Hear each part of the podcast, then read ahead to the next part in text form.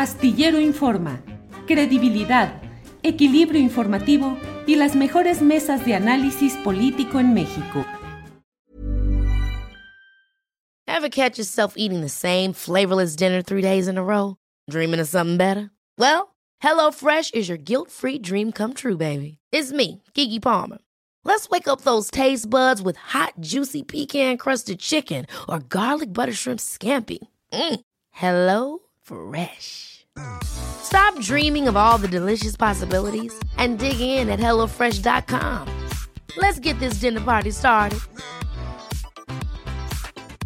Many of us have those stubborn pounds that seem impossible to lose, no matter how good we eat or how hard we work out. My solution is PlushCare. PlushCare is a leading telehealth provider with doctors who are there for you day and night to partner with you in your weight loss journey. They can prescribe FDA-approved weight loss medications like Wagovi and Zepbound for those who qualify. Plus, they accept most insurance plans. To get started, visit plushcare.com slash weight loss. That's plushcare.com slash weight loss. Astillero Informa, credibilidad, equilibrio informativo y las mejores mesas de análisis político en México.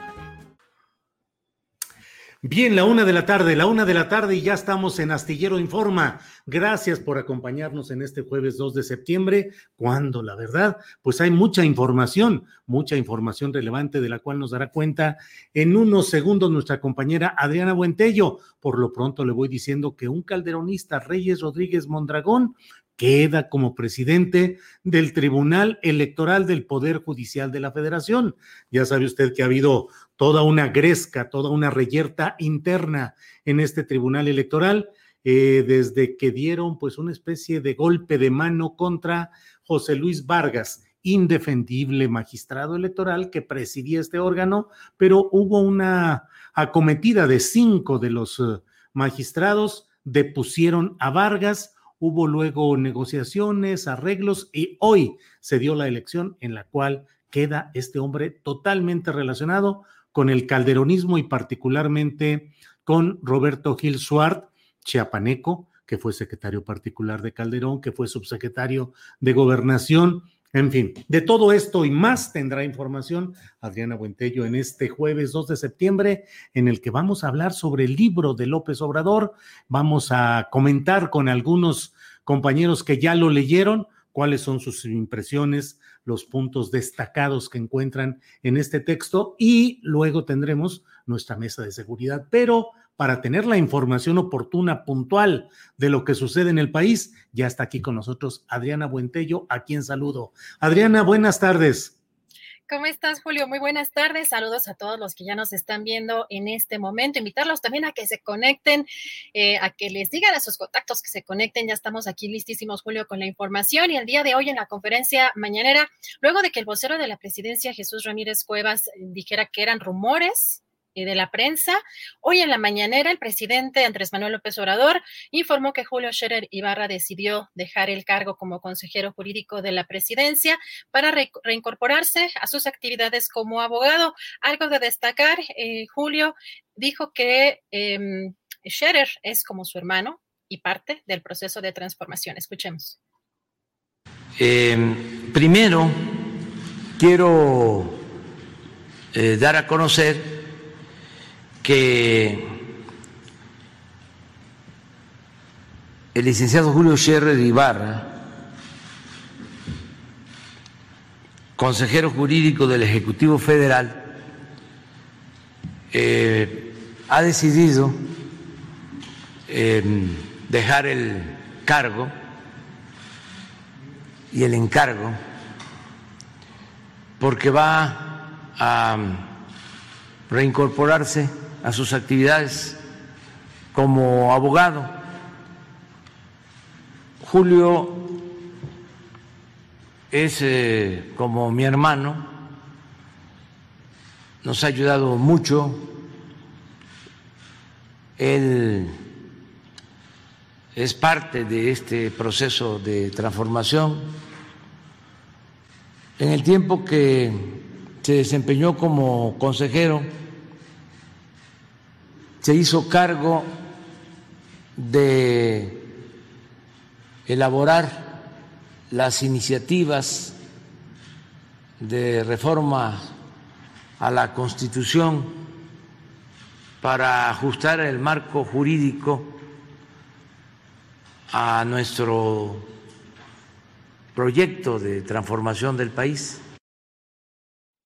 Bueno, comentarles que, eh, pues además Julio Scherer, agradeció en esta conferencia mañanera al presidente Andrés Manuel López Obrador y dijo que si a título personal autoriza, el presidente va a seguir ayudando a su gobierno. Además, aseguró que de los litigios pendientes no hay ninguno que detenga ninguna de las obras públicas importantes. Escuchemos. Me voy muy agradecido con el presidente. Me dio la oportunidad siempre de eh, hacer las propuestas que consideramos que debían de hacerse en beneficio de, la gente más pobre en, relación a los asuntos litigiosos que, que, se quedan pendientes. No hay ningún asunto litigioso que detenga ninguna de las obras públicas importantes que está llevando a cabo el gobierno de la República y la verdad no tengo más que gratitud infinita para, para mi jefe, el presidente de la República. Si, a título personal el presidente me lo autoriza, yo voy a seguir ayudando en lo que se pueda, siempre sirviendo al presidente y siempre sirviendo a este gobierno en el que confío plenamente. Hoy el ciclo se ha completado. Esa es la, la razón por la cual doy por terminada la máxima distinción en mi carrera profesional. El trabajo hombro a hombro junto al presidente de México como su consejero jurídico. A partir de hoy lo haré desde otro lugar. No son palabras ligeras, nacen desde el corazón, presidente. Hay compromisos finitos, los de la lealtad y los de la amistad son irrenunciables. Y el presidente informó que ha invitado a Estela Ríos, quien fue consejera jurídica cuando el presidente López Obrador actualmente, pero en ese momento era jefe de gobierno de la Ciudad de México. Y eh, comentarles, como ya anunciaba Julio también en, en el inicio de este programa, en sesión privada, el magistrado Reyes Rodríguez Mondragón fue electo por unanimidad como nuevo presidente del Tribunal Electoral del Poder Judicial de la Federación. Y hace unos minutos alrededor de las 12.40 del, del día, el presidente de la Suprema Corte de Justicia, Arturo Saldívar, felicitó al magistrado Reyes Rodríguez Mondragón por su elección como presidente. Dice en este tuit, reconozco la institucionalidad de las y los magistrados, hago votos para que sea una nueva etapa de madurez y responsabilidad que coadyuva al fortalecimiento de la democracia mexicana. Y el día de ayer, y en esta madrugada, en su primera sesión ordinaria de la 65 legislatura de la Cámara de Diputados, se aprobó en lo general y en lo particular la ley eh, federal de juicio político y declaración de procedencia, por lo que ahora va a pasar al Senado de la República. Recordar que esta ley reglamenta los artículos 108, 109, 110, 111 y 112 de la Constitución para determinar la responsabilidad penal del presidente de la República y ajustar las disposiciones en torno al juicio político y a la declaración de procedencia de la Cámara Baja y determina que podrá ser imputado y juzgado el presidente durante su cargo por traición a la patria, hechos de corrupción, delitos electorales y todos aquellos delitos por los que podría ser enjuiciado cualquier ciudadana o ciudadana. Y en la conferencia mañanera, el presidente dijo que el propósito de los operativos en la frontera sur es la contención de la afluencia migratoria porque aseguró que los migrantes se enfrentan a muchos riesgos de violaciones de derechos humanos al cruzar nuestro país. Escuchemos.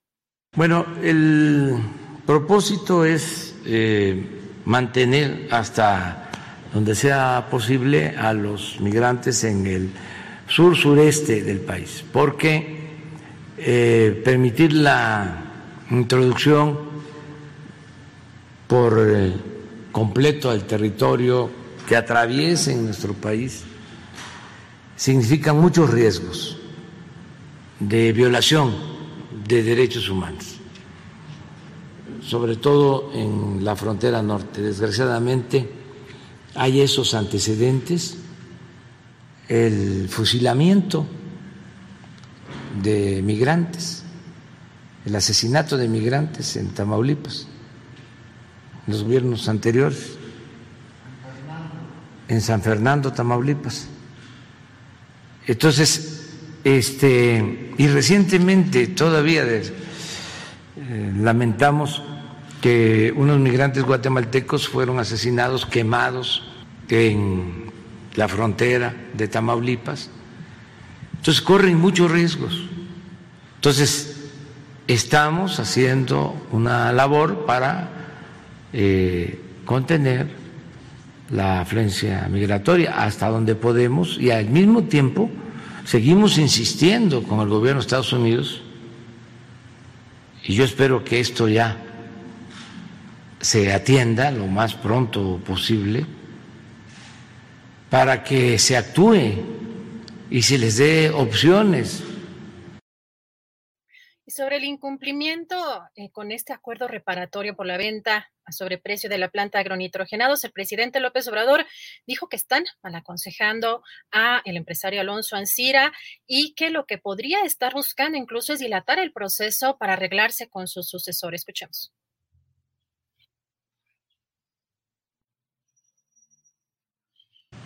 Pues yo creo que están mal aconsejando al señor Ancira. Ojalá y él este, reflexione. Porque si ya había aceptado un acuerdo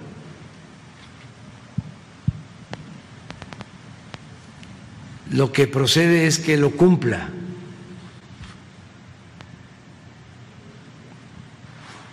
No va a obtener beneficios si busca con abogados leguleyos quererle darle la vuelta a lo que ya se acordó. Él debería de estar eh, agradecido. Él sabe muy bien que vendió a sobreprecio esa planta. Lo sabe perfectamente. Entonces, si le están diciendo, vamos a aplicar aquí tácticas dilatorias, como los abogados huizacheros que se abundan y le vamos a hacer de esta manera. Y va a ir pasando el tiempo, y va pasando el tiempo. Y ya se va el presidente. Y con el que llegue nos vamos a entender. Porque va a cambiar esto. Pues eso es muy incierto. Entonces yo le recomendaría que cumpliera no, que no le haga caso a quienes le están recomendando eso y también que no le haga caso a los políticos, a sus amigos. Y ojo con esto que dice a continuación, o dijo a continuación el presidente, porque eh, recordó que el empresario Alonso Encina le prestaba su avión tanto a Mario Fabio Beltrones como a Rubén Moreira y el presidente le recomendó al empresario que no crea que por el hecho de que Moreira esté actualmente en la Cámara de Diputados lo va a proteger. Además, el presidente aseguró que esta denuncia no se usará como moneda de cambio para acuerdos en el Congreso. Escuchemos. Que no esté pensando que porque ya está Moreira de coordinador del PRI en la Cámara de Diputados, lo va a proteger, lo va a ayudar, que es el mismo tiempo de antes. Pues no. Este, todos sus amigos políticos, a los que los ayudaba, les prestaba el avión, no uno, varios. Sí puedo decir que el señor este, Ansira le prestaba el avión y se consideraba como viáticos en la empresa el pago por los servicios que se hacían a favor del señor Rubén Moreira. Ese dato sí lo tengo. Es más, hoy lo voy a subir. Y de una vez voy a aprovechar porque también a Manlio Fabio le prestaba el avión. ¿Se presentará esta anuncia, presidente? No, este, si la Fiscalía considera que por oficio debe hacerlo, pues que lo haga, ahí está el dato. Pero no sé si sea este delito porque lo pagaba la empresa. La empresa les pagaba. Al gobernador. El servicio, sí. Que esta denuncia entonces no sería una moneda de cambio para acuerdos en la Cámara. No, no, no, no, no, no. No somos iguales. Nosotros no establecemos relaciones de complicidad con nadie. Bien, pues estos son los segmentos informativos que ha compartido con nosotros mi compañera Adriana Buentello, a quien damos las gracias por esta parte del programa que desde luego más adelante tendremos la actualización conforme a los sucesos que vayan eh, aconteciendo. Eh, tenemos eh, más información en unos minutos más. Vamos a platicar sobre este tema tan peculiar de lo que significa este libro del presidente López Obrador a la mitad del camino que ha generado mucho, mucha especulación, muchos comentarios. Yo no he podido leerlo, la verdad. espero hacerlo este fin de semana, pero voy a aprovechar con Ernesto Núñez Albarrán por una parte y con José Manuel Fuentes para que nos den dos puntos de vista desde dos visiones que pueden complementarse de lo que encontraron interesante en este libro. Pero eso será en unos minutos más. Por lo pronto, déjeme subrayar los hechos que me parecen notables de este día. Desde luego, la confirmación de la salida de Julio Cherer Ibarra, eh, que está fechada desde el lunes 30 eh, y que sin embargo, eh, pues hasta hoy se dio a conocer formalmente con una, un lapso en el cual pues se conoció, se filtró, se dio a conocer esta renuncia, lo publicó, lo he dicho, la propia revista Proceso. Recuerden que Julio Cherer Ibarra es miembro de la familia que tiene la mayoría accionaria en esta revista fundada por el legendario periodista Julio Cherer García. de tal manera que lo publicado en proceso en relación con uno de sus accionistas y ex miembro del Consejo de Administración, pues parecía una, el fijar una postura muy clara sobre este tema. Eh, el propio vocero de la presidencia, Jesús Ramírez Cuevas, dijo que era, eran rumores publicados por la prensa. Ni desmintió ni confirmó, como dicen que se decía en tiempos de Echeverría, ni lo uno ni lo otro, sino todo lo contrario. Simplemente dijo rumores publicados en la prensa. Los rumores, como todos sabemos, pueden ser confirmados o desmentidos por la realidad. En este caso fueron confirmados. El propio secretario de Gobernación, Adán Augusto López Hernández, dijo, entre otras cosas, se negó a hablar sobre el tema y como iba caminando en una entrevista con reporteros, dijo, ya he caminado mucho, ya se me acabó el aire, ya no puedo hablar. Y ya no quiso hablar sobre el tema.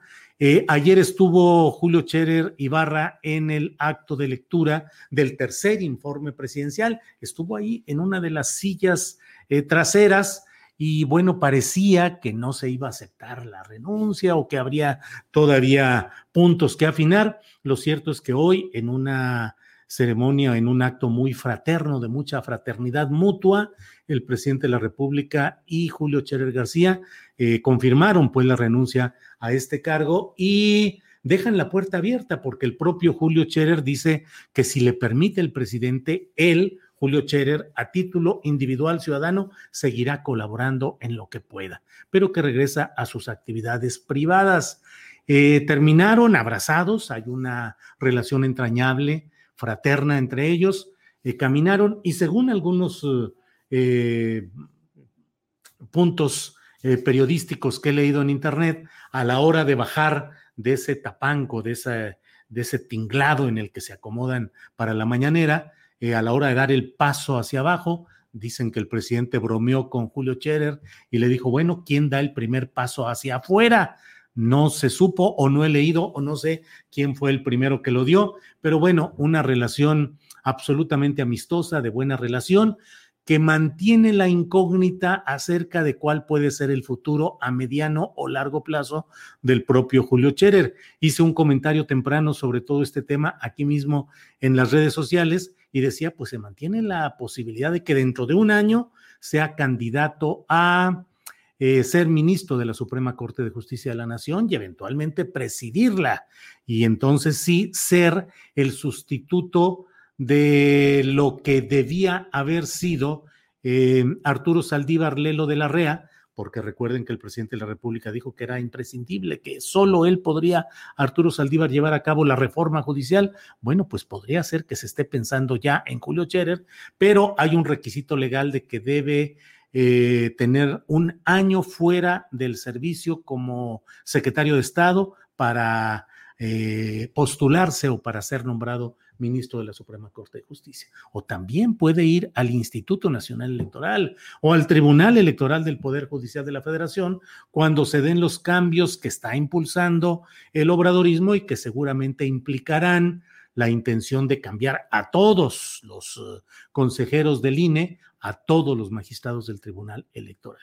Bueno, pues está ese tema y el otro que le he dicho de la llegada de un calderonista pues eh, sin atenuantes, como es Reyes Rodríguez Mondragón, a la presidencia de este tribunal electoral, que es probable que viva eh, pues meses eh, de gracia en los que se mantengan ahí, se mantenga Reyes Rodríguez como presidente del Tribunal Electoral, pero en el horizonte inmediato está el intento, la iniciativa de Morena y de Palacio Nacional para cambiar las cosas ahí, lo cual implicaría que saliera de cuadro eh, toda esta plantilla de actuales magistrados y consejeros y ahí en un descuido podría entrar el propio Julio Scherer. En fin, hay muchos elementos informativos que estamos eh, conjuntando en, esta, en este día en el cual, eh, como le digo, bueno, pues está, en el caso de la Consejería Jurídica queda Estela Ríos como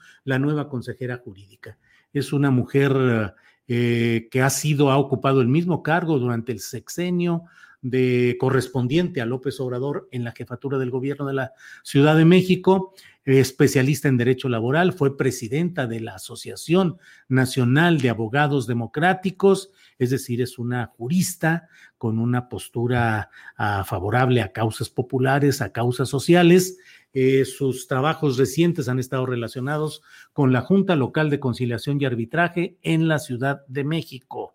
Ella es quien queda. Eh, Estela Ríos no va a tener el protagonismo ni el activismo extra consejería jurídica que tuvo eh, Julio Cherer, seguramente Estela Ríos se va a pegar a la función estricta de la opinión jurídica, de la advertencia de los riesgos que se corran con ciertas decisiones y con todo este tipo de manejos que suelen corresponder a este esquema de la consejería jurídica. Bueno, pues estamos ya a punto de iniciar esta, eh, esta plática con la cual, pues la verdad quiero, queremos compartir con la audiencia los puntos de vista que hay respecto a... Mm, este libro, A mitad del camino, que bueno, ha generado una serie de versiones. Leía a Lupita Juárez, que es la acompañante informativa de Sergio Sarmiento, decir, a ustedes también los están obligando a comprar el libro de López Obrador. Y la verdad me quedé pues muy sorprendido por una pregunta de ese calado no tengo ninguna evidencia, ningún indicio de que se esté forzando a nadie a comprar ese libro y creo genuinamente que sobran lectores que de manera natural desean leer este texto. Eh, pero bueno, eh, justamente para avanzar en este tema es que estamos, hemos invitado hoy a dos, a dos compañeros. Está ahí José Manuel Fuentes, a quien saludo. José Manuel, buenas tardes. Buenas tardes, estimado Julio. Muchas gracias por la invitación. Al contrario, gracias. Está también Ernesto Núñez Albarrán, eh, a quien saludo con gusto. Ernesto, buenas tardes. ¿Qué tal, Julio? ¿Cómo estás? Buenas tardes y buenas tardes a José Manuel. Gracias, ahora sí que tenemos aquí la presencia de tan joven participante, Ernesto Núñez. Ya nos vienen desplazando las nuevas generaciones, Ernesto, con muy buen criterio, con mucha eh, presencia en las redes sociales, entrevistando a mucha gente eh, José Manuel Fuentes, eh, que ha hecho un buen papel en este, en este inicio de tareas periodísticas. Y bueno, Ernesto, yo no he leído todavía más que un poco del adelanto del libro del presidente López Obrador. ¿Tú ya le echaste más o menos lectura, Ernesto? Pues sí, la verdad es que, fíjate que el domingo, yo vi por ahí en redes, más bien el presidente dijo que se iba a vender el fin de semana, entonces el domingo me lancé a una librería que está ahí por el Metro Miguel Ángel de Quevedo, seguramente ya saben cuál es. La Gandhi, la Gandhi, al cabo que aquí ni nos cobran comerciales ni nada. Exacto. Bueno, pues ahí la, verdad es que llegué y lo estaban prácticamente desempacando. Yo lo quería leer porque quería escribir mi columna que, que publico con Aristegui todos los domingos por la tarde.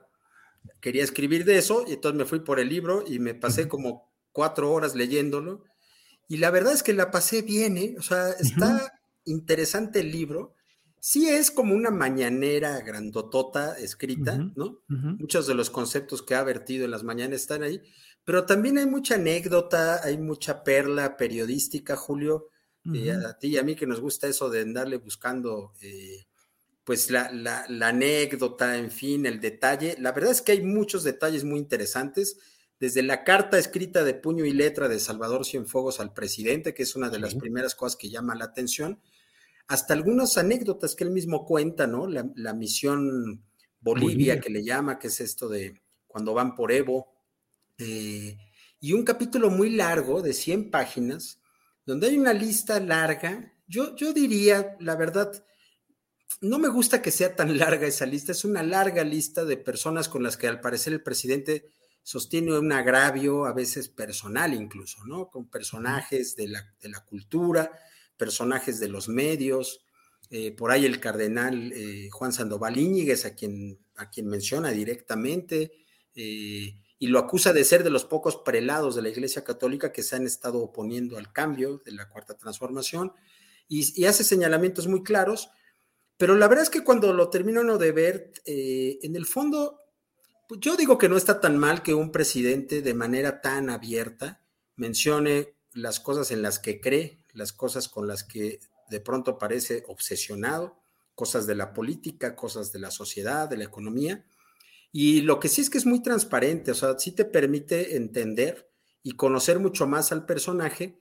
Y otra cosa, y con eso ya le doy la palabra aquí a nuestro joven amigo, eh, otra cosa que estamos acostumbrados desde, te acordarás, Julio, de, ese, de esos dos tomos de mis tiempos, ¿no? De José ah, López Portillo, que además en esa época eh, había que ir a ver qué revelaba el expresidente, creo que seis o siete años después de que dejó el poder. Lo mismo cuando Salinas se va en 94. Por ahí del 96 se publica el primer libro de Salinas y te acordarás, Julio, que los periodistas nos peleábamos por ver quién tenía el adelanto para ver qué revelaba el expresidente de aquellos años y tal, ¿no? Eh, entonces, los libros de los expresidentes suelen llegar tarde suelen ser aburridos porque a veces parecen anexos de informes de gobierno. Y este, pues está ahora sí que a la mitad del camino y en un, con un presidente que él mismo ha dicho que su pecho no es bodega, pues nos suelta varias cosas que uno esperaría en un libro de memorias. Entonces es como un libro de memorias escrito en tiempo real, sobre la marcha, con el riesgo que corre López Obrador de publicarlo en el ejercicio del poder. Entonces, eh, está interesante, la verdad. Eh, me parece que es un, es un ejercicio interesante. A mí sí, a, mí que me encanta la política, pues sí, sí me gustó mucho este, leerlo. Eh, y ahí pues le sigo encontrando algunos detalles y algunas cosas que, insisto, permiten entender mejor a esa persona que nos gobierna y que todas las mañanas aparece en la palestra, ¿no? a informar y a comentar y pues a exponerse, ¿no? Es, es un ejercicio también de, sobre exposición pública la, de, la del presidente. Así es, Ernesto Núñez Albarrán. Gracias. José Manuel Fuentes, ¿qué destacas de lo que hayas leído de, del libro del presidente López Obrador a mitad del camino? Por favor, José Manuel. Estimado Julio, pues, estimado Ernesto, este libro es como ya bien dijo Ernesto, es una mañanera, pero escrita de sus conferencias, es una comunicación constante que tiene el presidente con el pueblo de México. Vemos que su primer libro como presidente fue Hacia una economía moral. Posteriormente, ahorita, a la mitad del camino, tenemos este libro en donde nos ofrece anécdotas, sobre todo internacionales, pero también nacionales, y a mí me gustaría destacar las internacionales, en donde en un apartado aborda la relación que tuvo con el expresidente Donald Trump, una relación compleja, una relación polémica, sobre todo desde la reunión que tuvo con el expresidente el 8 de julio del de 2020. También con América Latina vemos esta relación que, que tiene con el expresidente Evo Morales.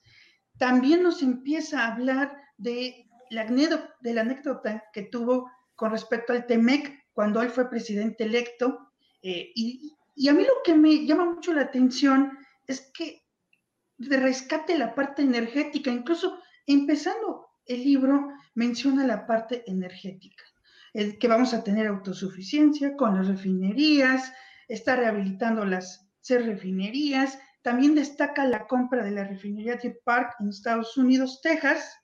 Por otra parte, menciona, y no sé si es un spoiler, pero el presidente menciona que la parte más compleja del TEMEC fue el tema del petróleo, en donde el presidente entonces electo manda una propuesta al equipo de negociación de Enrique Peña Nieto en el capítulo 8 para que se defienda la soberanía energética.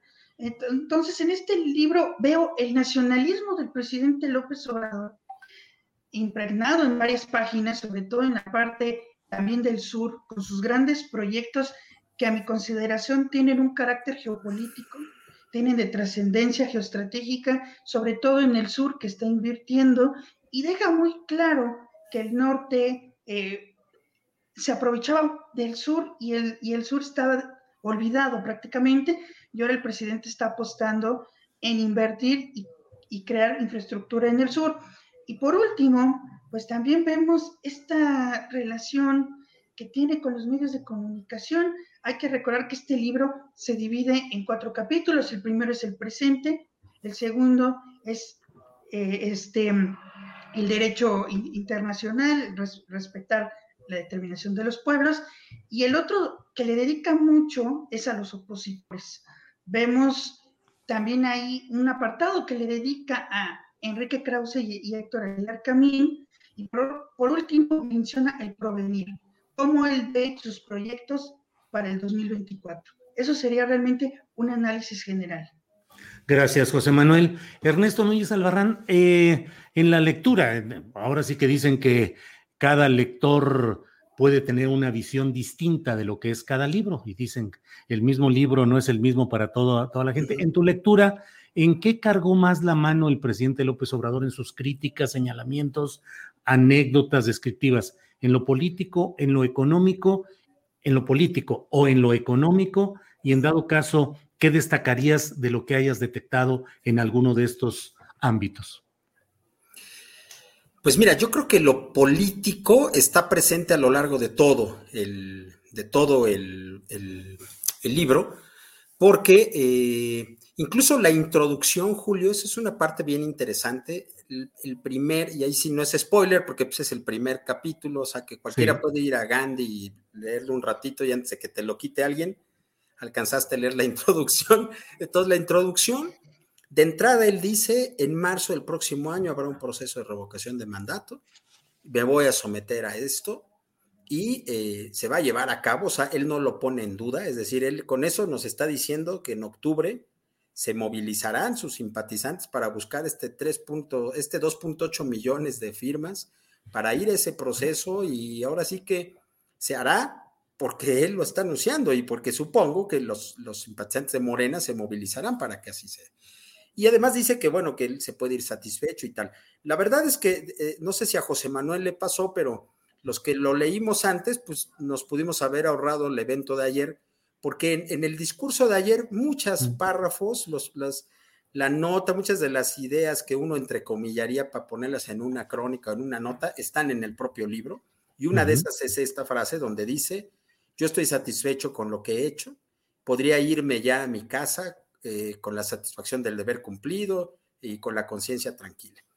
Y entonces a partir de esa idea, Julio, que me parece que es el eje central de todos los capítulos, Él habla de lo, del estado en el, que le, en el que le dejaron el país, lo que ha hecho para tratar de revertir y un poco lo que viene, que él ya, él dice que, que la transformación ha sido ya muy profunda y que ya no se podría revertir de manera tan fácil. Entonces, este eje político, que es la visión que Andrés Manuel tiene desde antes de llegar al poder y que la, la ha puesto en práctica con esta idea de una transformación, de acabar con un régimen neoporfirista, le llama durante, por cierto, en seguimiento a un libro anterior que tiene sobre el, sobre el neoporfirismo, que para él eso fue el régimen neoliberal de los últimos 30 años, es una idea política que está a lo largo de todo el libro y a lo largo de todo lo que ha sido su gobierno. Entonces, prácticamente cualquier tema, el de política exterior recae en ese eje político, el de economía recae en ese eje político y durante todo, y durante todo el libro, todo va, girando alrededor de eso, ¿no? De esa idea de que estamos viviendo un cambio que, que ha generado resistencias, eh, el capítulo de los opositores, él lo divide a su vez en cuatro subcapítulos. Le, habla de los medios, de los intelectuales orgánicos, de las cúpulas empresariales y una parte muy, muy, pero muy interesante de los, del conservadurismo de la clase media. Él incluso hace, hay una parte en la que describe como que a los ricos ricachonzotes de las lomas y los, los diferencia de los de los medios ricos de la Benito Juárez, incluso le dedica unas páginas a los habitantes de la alcaldía Benito Juárez, y él dice que son, son clases medias aspiracionistas, este, que no, que siempre... Ya me pegó ese proyectil porque yo vivo ahí en la Benito Juárez. ah, bueno, pues te, lo vas a tener que leer, mi Julio, a ver si te identificas o no con, los personajes que menciona. Hace, hace varias generalizaciones que, pues algunos las pueden considerar desafortunadas, ¿no? Por ejemplo, esa, ¿no? O la de los medios, ¿no? Que en general mete a todos en la misma bolsa como quienes se resisten al cambio. Eh, y luego al mismo tiempo hace cosas, señalamientos muy específicos, ¿no? A personajes muy concretos. Ya decía José Manuel Krause y Aguilar Camín pues, se llevan una buena, una buena dosis de, de, por un lado, de la animadversión, los prejuicios de Andrés Manuel, por otro lado, datos que son incontrovertibles, ¿no? Todos los contratos que se les daban para producir series. Hay un dato que es brutal, Julio, por ejemplo, cuando, y, que habrá que checar si realmente está verificado ese dato, cuando el presidente menciona el número de revistas que se compraban en el gobierno, del tiraje de las revistas, tanto de letras libres como de nexos, para distribuirlas, para que el gobierno distribuyera la revista, pues es un dato que es brutal, porque Imagínate que un gobierno compra el tiraje de una revista y el gobierno se convierte en el distribuidor de esa revista. Eso de confirmarse sería, desde mi punto de vista, ya en el análisis periodístico y de la comunicación, sería una cuestión gravísima, ¿no? Entonces, señalamientos de ese tipo, con datos donde él, él, habla de eso, habla de las partidas de publicidad oficial que se daban a los medios y que, que se dieron hasta el gobierno de Peña, y cómo se han reducido ahora, en fin, pero me parece, respondiendo a tu pregunta, Julio, que el eje es, el, eje es lo político, esta idea de trascendencia histórica de López Obrador, que al parecer es su idea que lo obsesiona y que lo, y que lo tiene todos los días eh, con energía para seguir en el ring, ¿no? Es un personaje que no se baja del ring. O sea, no, no, no sé si ustedes se acuerdan, pero en el, en los sexenios anteriores uno estaba acostumbrado a que en el verano de pronto el presidente se desaparecía unos 10 días, después te enteras que se fue de vacaciones o en Navidad y todo, y acá es una permanencia constante, permanente, te habla de alguien que va a aprovechar hasta el último día del sexenio, y pues ahorita que estamos justo a la mitad del sexenio, pues Andrés Manuel me parece que en este libro también, en este capítulo del porvenir, pues sí menciona que él va a seguir ahí, va, va a empeñarse en sacar estas reformas que ha mencionado ya. Y eh, pues yo creo que va a seguir, seguir fiel en este estilo, ¿no? Ayer lo vimos en esta ceremonia en Palacio Nacional, eh, muy fiel a su estilo y a estas ideas que, insisto, están en ese libro. Puede uno coincidir o no con todo el libro, puede uno coincidir o no con el estilo personal de él, puede uno coincidir con unas partes, con otras no, pero lo que sin lo que no, de lo que no cabe duda es que ahí está expuesto eh, de manera a veces muy cruda, a veces hasta caricaturesca, diría, el pensamiento político y la, y, la manera personal de ser, diría hasta psicológica de ser de López Obrador. Gracias, Ernesto Núñez. José Manuel Fuentes, hay ciertos episodios relacionados con lo internacional que te pediría que nos dieras tu punto de vista. Uno de ellos, desde luego, el de este ataque con un cohete a la nave aérea que transportaba a Evo Morales hacia México. Y el otro, el de la famosa cena eh, a la que Donald Trump invitó al presidente López Obrador y en la cual, pues, narra el presidente en este libro, según lo que he leído de comentarios, pues cómo los, el, compromiso que hubo de guardar silencio respecto al muro y cómo al final eh, Donald Trump haría alguna exclamación muy a su estilo. ¿Qué hay sobre esto, José Manuel? Me gustaría empezar primero por lo último de, esta anécdota que tuvo con el presidente, expresidente Donald Trump. En llamadas, pues ellos acordaron no hablar del muro eh, en algunas llamadas. El presidente López Obrador lo menciona en el libro cuando va a, esta reunión llevada a cabo el 8 de julio, ella traía un poema preparado para improvisar si el expresidente Donald Trump comenzaba a hablar del muro. El presidente estaba eh, preparado con un poema y en, y en, ese sentido, el presidente, cuando ya se reúnen en la cena, ya, ya no hay cámaras, ya no hay, ya no hay periodistas, dice, ahora sí estamos en confianza, hay que hablar del muro ahora sí vamos a hablar del muro. Y dijo, no, no es broma. Y ya después empezó esta reunión con los empresarios, en donde el presidente López Obrador y Trump es una relación muy peculiar porque eh, ideológicamente pues no son iguales, son dos, dos, personajes opuestos. Pero si nos vamos en el trasfondo, lo que sí los une pues es el nacionalismo que tienen ambos. Quizás estos nacionalismos pueden chocar en cualquier momento, pero los dos son nacionalistas en, diferente tiempo, eh, también depende de en dónde está ubicado los países, pero son nacionalistas los dos y creo que esta relación pues fue muy peculiar, muy interesante. También vemos que con la relación de Evo Morales, incluso él dice, eh, nos, ahora, ahora al leer el reporte que me entregaron sobre este rescate de Evo Morales, llegó a la conclusión de que sí le salvamos la vida porque fue toda una travesía lo que hicieron para traer a Evo Morales. El gobierno eh, golpista de Añín Áñez, pues estaban decididos a matar y acabar con Evo Morales. Eh, ahí vemos que estaban rodeando el aeropuerto, le pusieron trabas para aterrizar, o sea, vemos cómo llegan personas armadas al aeropuerto y empiezan a hacer una serie de acciones pues terribles para impedir que Evo Morales saliera del país porque reitero, la intención pues era asesinarlo y acabar con él. También ofrece una anécdota muy interesante que me gustaría rescatar, es sobre Fidel Castro y esta relación que pues realmente pues él no lo conoció, pero hay que recordar que este empresario, eh, Ahumada, si no me equivoco, pues se fue a Cuba y lo menciona en el libro, Carlos Ahumada. Entonces lo menciona eh, eh, cómo se sintió él al que estuviera protegido por Cuba y también la relación que tuvo Fidel Castro con el gobierno de Carlos Salinas de Gortari. Entonces menciona también esta anécdota en, ese capítulo, eh, en la misión Bolivia,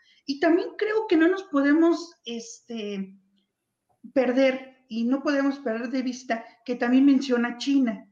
ese discurso, y, me confirmará Ernesto, pues ya lo vimos en el natalicio de Simón Bolívar, en donde habla sobre esta unión latinoamericana, reemplazar la Organización de los Estados Americanos, la OEA, y menciona el tema de China, en donde insiste y exhorta a Estados Unidos que América Latina tiene que ser vista como aliado, dada el gran ascenso de China. Entonces, ese capítulo me llama mucho la atención porque hace unos días vimos la reunión del presidente López Obrador con Guillermo Lazo y hablaron de la Alianza del Pacífico. Entonces, me parecen muy interesantes esos datos y creo que si los concatenamos podemos llegar a la conclusión de la política internacional de López Obrador, que tiene una visión universal y que tiene en el radar el tema de China, que creo que a veces se pierde en el análisis político en México, en donde el presidente, en pocas palabras, está exhortando a contener a China de cierta manera. No lo dice directamente, pero sí con sus palabras y con algunos eh, palabras clave. Eso es lo que me hubiera, bueno, me gustaría agregar. Gracias, José Manuel. Ernesto, digo, a reserva de los comentarios que quieran hacer entre ustedes de observaciones o lo que ustedes deseen, yo aquí nada más trato de facilitar el diálogo de lo importante que es lo que ustedes eh, digan. Ernesto, eh, para efectos de política interna, ¿Hay alguna autocrítica, algunas referencias del propio López Obrador en su libro a cosas eh, en las que hubiera habido insuficiencia, confusión, atraso en la consecución de logros? ¿Alguna crítica a Morena, a morenistas o todo es relacionado con otros factores políticos? No, no, y en ese libro es un, en ese sentido es un libro demasiado triunfalista porque no menciona, por ejemplo, algo que hemos platicado tú y yo, Julio, acá, eh, por ejemplo, la incapacidad de Morena de constituirse en un partido político que esté a la altura del reto de una transformación política o de un cambio de régimen, ¿no? Es decir, no menciona este, estos graves problemas que tuvo Morena para tener un dirigente, no, eh, habla, de la, habla del resultado de la elección del 6 de junio, con, un, optimismo bastante alto del presidente. Él, dice que le fue muy bien a Morena, que su principal victoria, y en eso tiene toda la razón, fue que, que Claudio X González, que, y la famosa tacita, ¿se acuerdan? ¿No? De la que siempre exhibía en las mañaneras, la, la taza de Claudio X González, donde dice, para salvar al país hay que quitarles la mayoría. Él dice, no nos la quitaron. Con el PT y el Verde tengo mayoría para sacar las tengo más de 250 diputados para sacar las reformas que, necesito. Las constitucionales ya veremos si logramos negociar cosas con la oposición. Eh, habla de que se ganaron muchas gubernaturas. Da un dato que, es cierto también, Julio. Él dice, el PAN se tardó 80 años en, eh, más, perdón, 70 años o más de 60 años, no, no solo en llegar a la presidencia, sino en ganar varias gubernaturas. Morena se funda en 2014, en 2018 llega al poder y en 2021 ya gobernará la mitad del país, cosa que es cierto, gobernarán 16 estados. Eh, son datos que sí son objetivos y hay un momento en el que sí lamenta el resultado de la elección en la Ciudad de México. Mm. Y eso le da, pero, pero eso en lugar de darle pie a una autocrítica, Julio, que me parece que podríamos sí esperarla, ¿no? En un líder político, él más bien aprovecha ese episodio para hacer un reproche a las clases, a estas clases medias, aspiracionistas y tal, y desarrolla esta idea de las clases medias.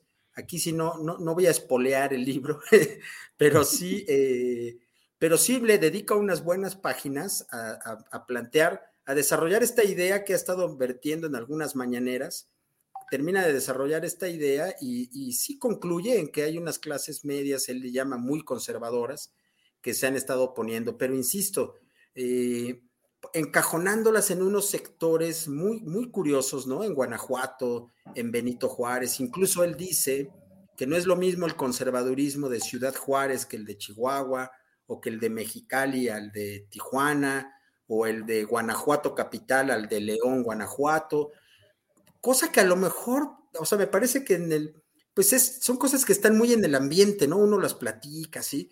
Pero que un presidente las ponga en un libro, pues sí me parece que ya es una cuestión que sí te, por eso digo, deja ver las filias, las fobias del presidente, eh, pero ciertamente no hay, no, hay, no hay mucha autocrítica en ese sentido, no habla, por ejemplo, de los, de los cambios que ha tenido que hacer, ¿no? Ha tenido que hacer muchos cambios, eh, más bien las, las, las cosas en las que no se ha podido avanzar mucho, las atribuye a que no han terminado de eh, desarmar ese entramado del bloque conservador que él sitúa, ¿no?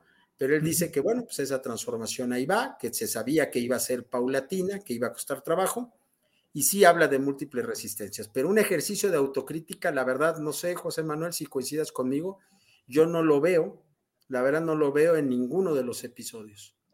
Gracias, Ernesto.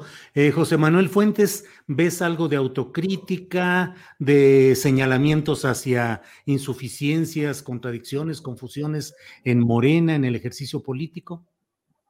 La verdad, no. Y coincido con Ernesto, porque en el tema de, de las elecciones intermedias del 6 de junio, toda la crítica fue hacia los opositores, a sus adversarios, como él llama no hubo ninguna crítica hacia Morena sobre el papel de la misma Morena o de su dirigente.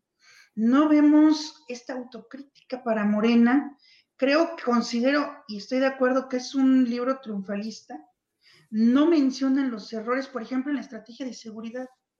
Menciona que, todavía nos, nos, debe este tema, sin embargo, no menciona los tropiezos que ha cometido el gobierno, por ejemplo, en la carta que pone el presidente sobre eh, Cienfuegos, que le escribió desde la cárcel, pues tampoco menciona el papel de la Fiscalía General, no hay una crítica a la Fiscalía General y tampoco para Gers Manero. Es incluso yo siento, y lo analizo el libro, yo leí esa parte como tres veces en el capítulo de, de Trump y de Cienfuegos, pues creo que también trata como que de limpiarse las manos el presidente y también al mismo Trump, porque en el mismo libro quiere justificar que el presidente Donald Trump no sabía de la detención de Cienfuegos cuando lo capturaron. Entonces, creo que en ese sentido, como que está protegiendo un poco, yo lo veo así, al presidente Donald Trump y a él mismo, pero no, no, no hace una crítica para nada al fiscal general, que sabemos que el papel de la Fiscalía General, a mi juicio, pues puede definir muchas cosas de esta autollamada cuarta transformación. Y creo que no hay una crítica en ese sentido. Por otra parte, también en, en la cuestión educativa, y yo lo digo personalmente porque soy estudiante todavía, aún nos debe una reforma educativa de acuerdo a la transformación y creo que no existe esa autocrítica. No menciona los cambios dentro del gabinete, que son importantes no lo menciona. Yo pensé que sí lo iba a mencionar, incluso yo estaba leyendo y esperando llegar a esa parte, pero desgraciadamente pues, no la encontré. A mí me hubiera gustado que criticara constructivamente el papel del exsecretario de Seguridad, Alfonso Durazo, que ahora es gobernador electo de Sonora. No hubo ninguna crítica constructiva a este personaje, pero tampoco a otros secretarios. Este, por ejemplo, tenemos el, caso de la Serranar, en donde menciona ¿no? que el fracking ya está prohibido. Dice que el gobierno está preocupado por eh, la cuestión ambientalista, pero sin embargo hemos visto en investigaciones que en algunos puntos de la República el fracking sigue operando. Una de dos, no le están informando bien al presidente, o sí lo sabe, pero necesita tener pactos con estas petroleras que, petroleras que todavía siguen aplicando el fracking, ahí todavía queda pendiente esta duda. Y creo que falta mucha autocrítica en este sentido. Yo he considerado que un buen líder tiene que ser autocrítico, pero quizás el presidente piense que al serlo puede ser atacado por la oposición. Entonces, ahí lo dejaría en ese sentido. Gracias, José Manuel Fuentes. Ernesto Núñez Albarrán, eh, ya estamos en la parte final de esta interesante eh, segmento del programa.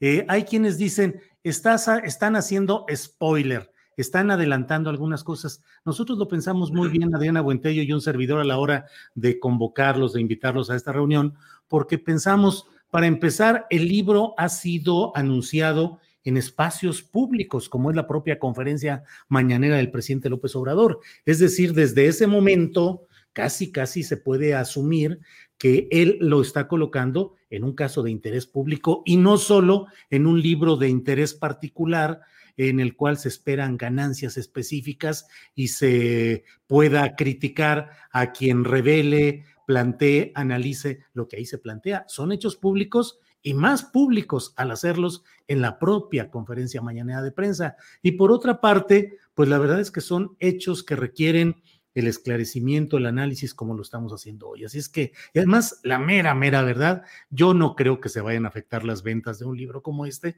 por lo que aquí estamos mencionando, porque hay mucha gente que de manera natural, genuina, apasionada, convencida, quiere leer lo que está ahí. En fin, Ernesto Núñez y José Manuel, quiero cerrar esta plática preguntándoles primero a Ernesto, luego a José Manuel Fuentes. Eh, ¿Le hace bien o le hace mal al ejercicio de un presidente de la República el develar y plantear este tipo de hechos, de observaciones, revelar algunas cosas cuando en esencia y de manera legítima, es mi punto de vista, reserva de lo que ustedes digan, la política, el político en funciones tiene que cuidar mucho estas cosas para no eh, hacer que tropiece, que se enfangue o que haya malas voluntades respecto a lo que revela el político en activo. En concreto, ¿es políticamente bueno para el presidente de México que escriba un libro de estas como memorias adelantadas o es preferible que lo hagan cuando ya no están ejerciendo el cargo? Ernesto, por favor. Creo que para este presidente no le hace daño, porque este presidente nos tiene acostumbrados a mostrar sus, eh, a mostrar todo esto todos los días en las conferencias. Entonces, eh, me parece que, que, en este caso no. Si de pronto un presidente que hubiera sido mucho más encriptado, mucho más cerrado, como los presidentes del viejo régimen que, pues que nunca salían a dar conferencias de prensa, nunca respondían preguntas, pues hubiera sido una bomba que de pronto se pusieran a contar las anécdotas de su sexenio, las anécdotas personales y políticas, incluso la manera en la que tomaron decisiones, hubiera sido muy llamativo.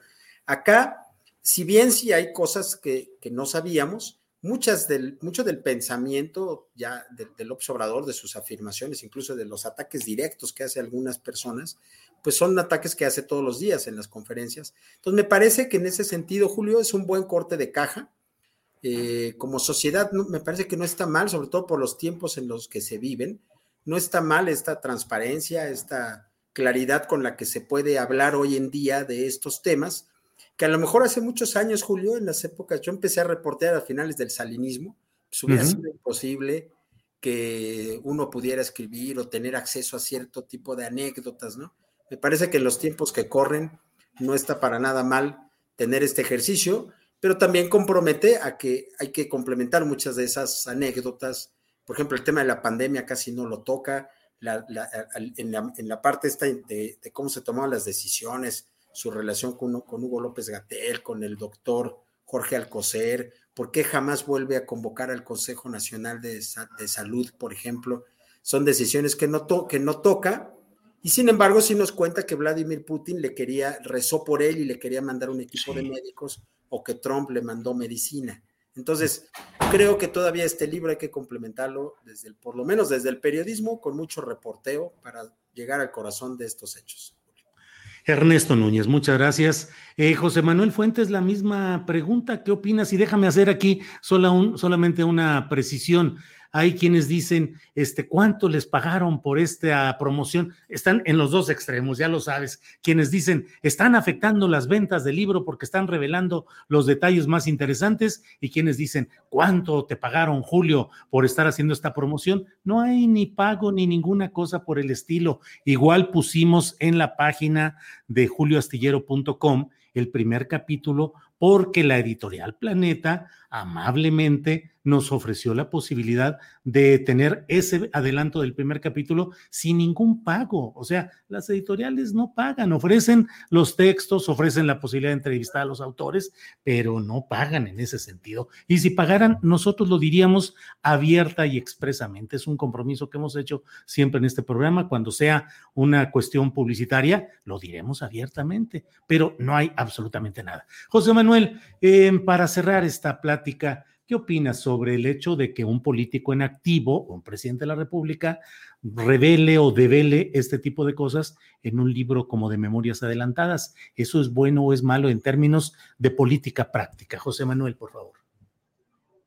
Creo que un libro no hace daño, incluso hay muchos expresidentes en América Latina que han hecho este ejercicio, pero creo que en el caso del presidente López Obrador, pues tenemos la mañanera, y luego tenemos el informe por el triunfo el primero de julio, y luego tenemos el primer informe formalmente del primero de septiembre. Creo que es mucha comunicación el que tiene el presidente, y creo que eh, de cierta manera sí le ha servido, porque es un presidente que tiene mucho poder popular, tiene el 60% de la aprobación. y en varios sexenios en México, pues hemos visto que a la mitad del camino, pues ya andan muy mal en estos números el presidente se sigue, se sigue conservando. Creo que es un líder que esta actividad le ayuda mucho para tener una popularidad y no nada más en, en México, sino también en América Latina. Vemos, por ejemplo, en los medios internacionales, cómo también están ahí fascinados leyendo el libro y publicando cuestiones internacionales sobre el libro. Incluso a mí me hablaron ya periodistas de Argentina, de Ecuador, para poder platicar del libro, porque les parece fascinante lo que está abordando el presidente López Obrador con base a los avances que están brindando los medios. También vemos que es un presidente que tiene una gran fuerza internacional, incluso en Estados Unidos. En estos momentos hay que recordar que el presidente Joseph Biden pues está debilitado políticamente por lo sucedido, esta salida estrepitosa de Afganistán. Vemos un presidente debilitado en Estados Unidos y el presidente López Obrador lo vemos fuerte en ese sentido. Pero creo que también estar comunicando y comunicando lo mismo, creo que se está haciendo algo cansado políticamente y eso puede traer serias consecuencias al final del sexenio o o más bien también, o, este escenario, de que la gente pida rendición de cuenta a los próximos gobernantes. O sea, podemos tener los pro y los contra en ese sentido. Y, para ya cerrar con esto, pues a mí nadie me pagó para comprar el libro, ni, nada de eso. Yo lo compré por gusto, para analizarlo, tener un análisis de este, de este libro del presidente López Obrador. Ya si me hubieran este, pagado, ya estaría eh, no estaría en mi casa, ya estaría de vacaciones. Entonces, no, no me, lo, no, no, no me pagaron.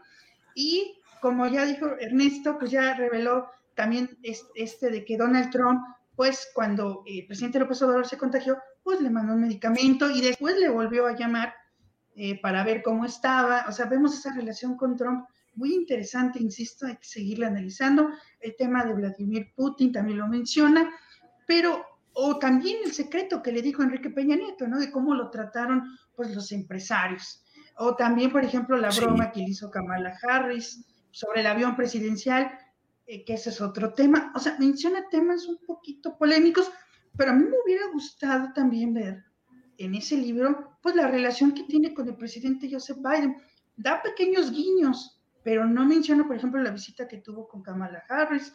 Creo que ahí también me hubiera gustado ver esas partes pero con esto finalizo.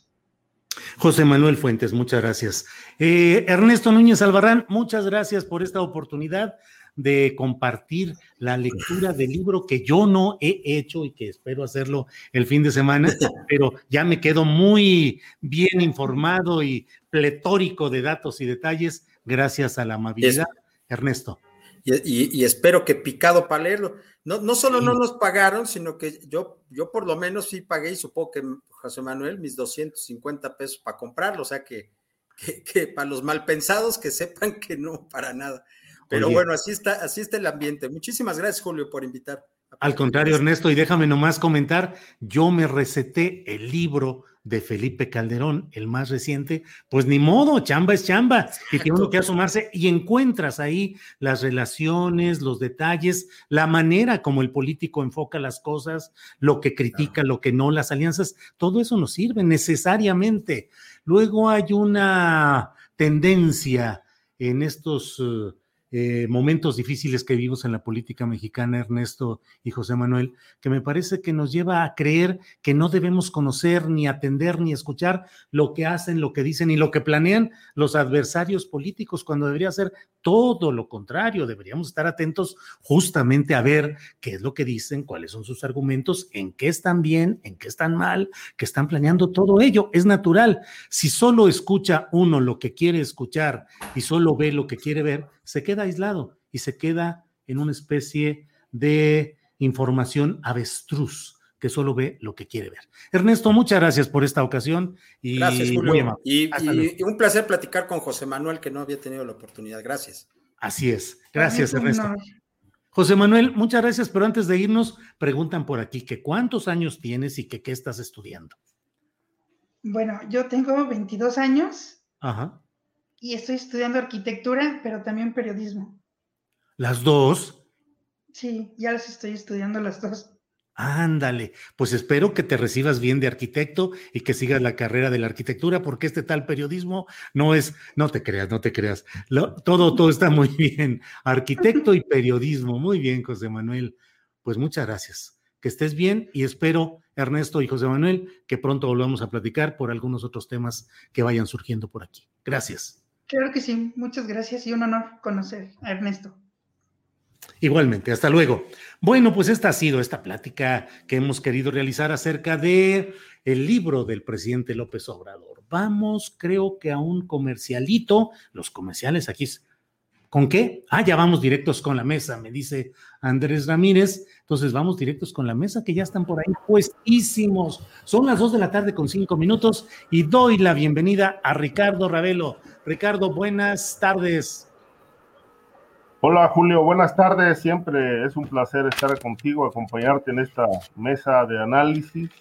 Eh, también saludo aquí a mi compañero Víctor Ronquillo y seguramente Guadalupe ya estará por conectarse.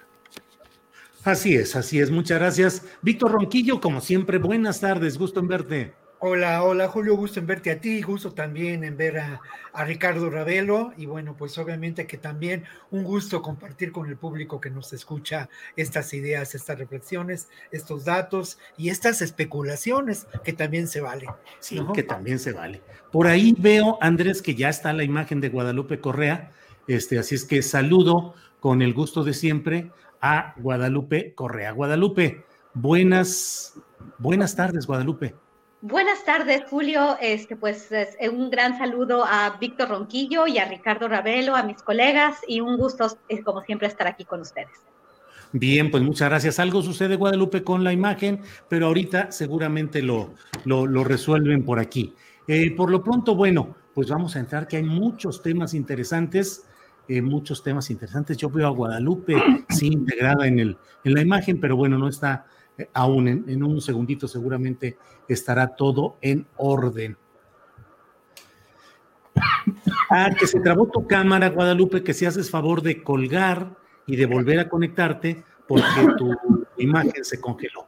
Por favor, Guadalupe. Sí, gracias, que está congelada, que está trabada la cámara. Así sucede y así son las cosas que nos acontecen en este, en este mundo de la tecnología y lo que estamos realizando. Bueno, pues vamos a empezar. Víctor Ronquillo, vamos a... Hay muchos temas interesantes, el tiempo se nos va a ir de volada, así es que rápidamente te pregunto, Víctor Ronquillo, ¿ya está por ahí Guadalupe Correa?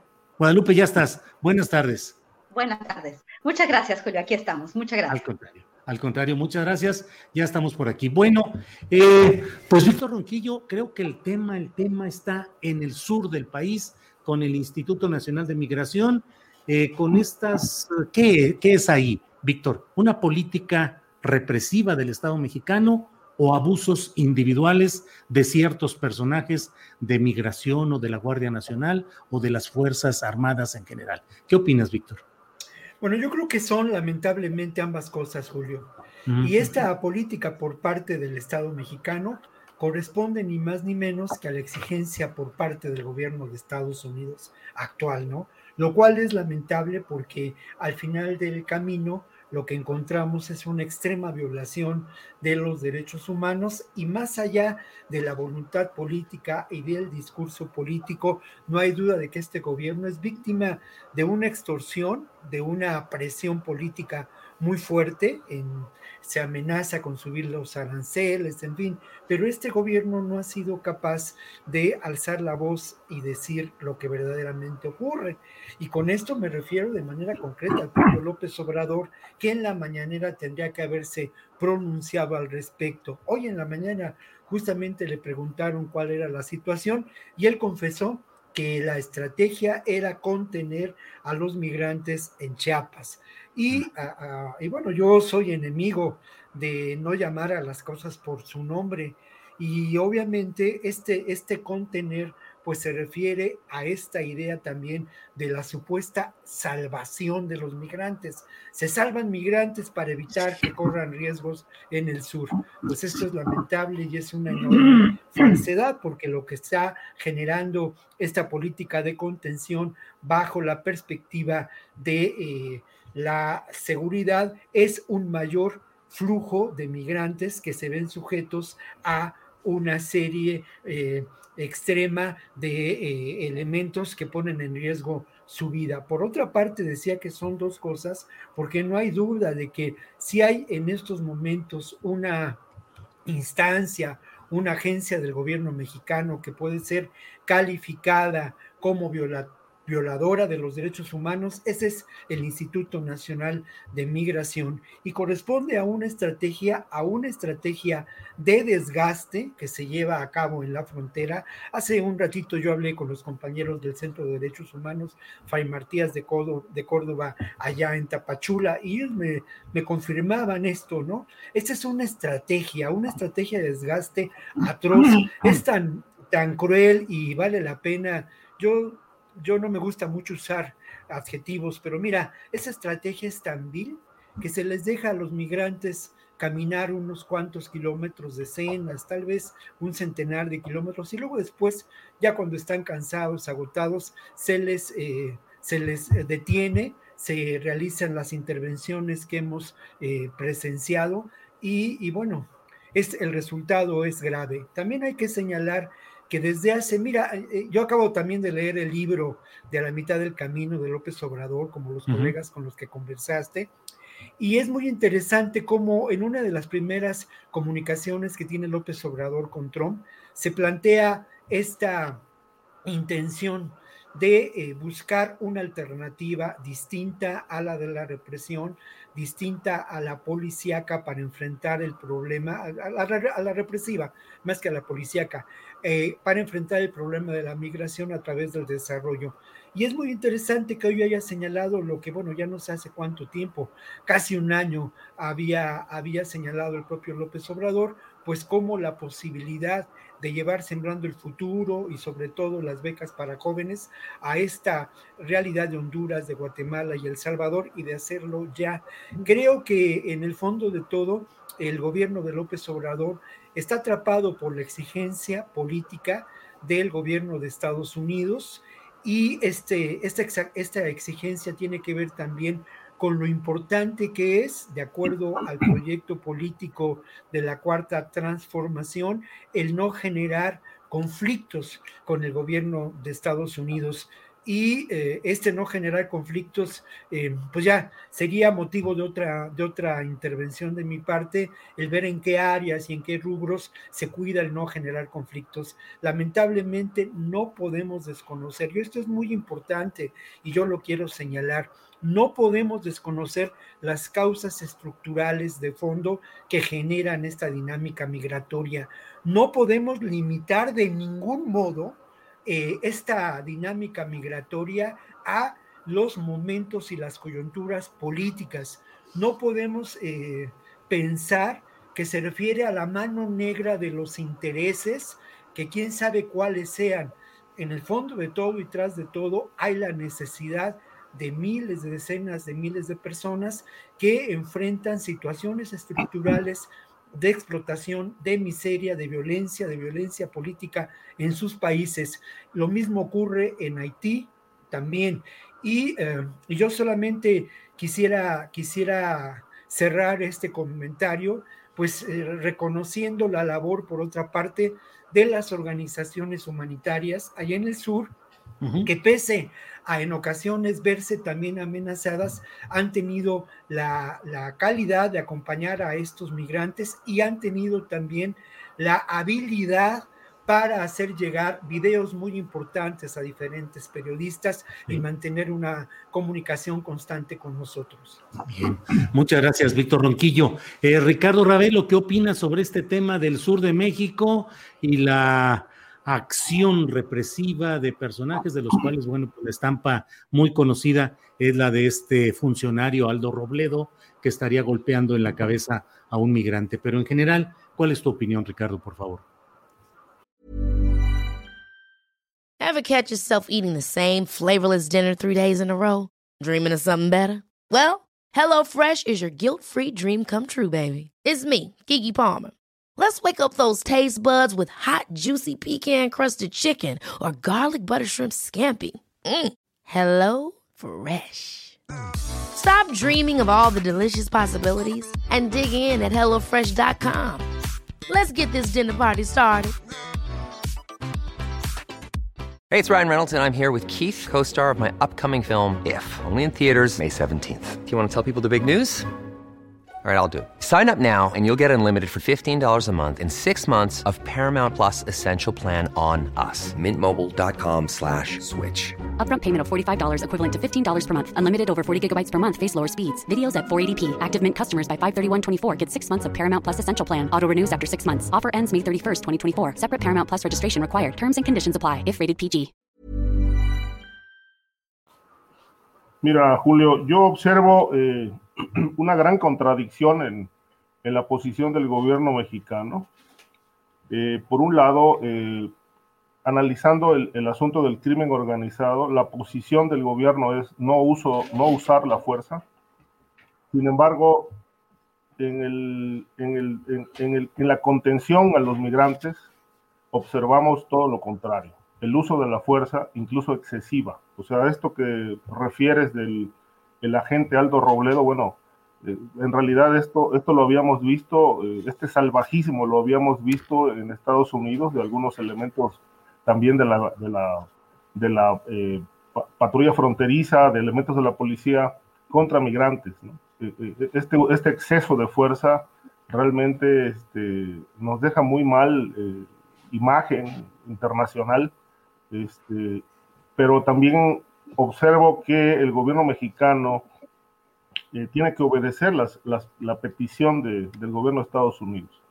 Y como bien dice Víctor, este, coincido, no vemos que levante la voz. Es decir, el, el, presidente López Obrador levanta la voz en casi todos los temas este, y se defiende y tiene una posición clara. En este, en este tema de la migración es sumiso, y, obviamente esto, esto se exhibe, se, se, observa eh, una posición sumisa que no lleva absolutamente a nada. Hoy eh, me, me, llamó la atención que, que da, hay una inconformidad de, del presidente con respecto a, a, este trabajo sucio que se está haciendo en la frontera sur para contener los migrantes. O sea, y dice, bueno, eh, lo que procede ahora es enviarle una carta al presidente Biden para que este, se analice la posibilidad de eh, llevar a cabo las inversiones, creo que es un tema que ya se había hablado, las inversiones en Centroamérica para detonar el empleo, para fortalecer eh, proyectos que permitan realmente que los migrantes se queden en sus lugares de origen y, y, y no tengan la necesidad de cruzar a México para llegar a Estados Unidos.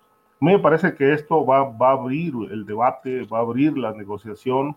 Eh, en palabras del presidente, es necesario que se hagan, se lleve a cabo una inversión amplia, fuerte, porque la contención no es este, suficiente.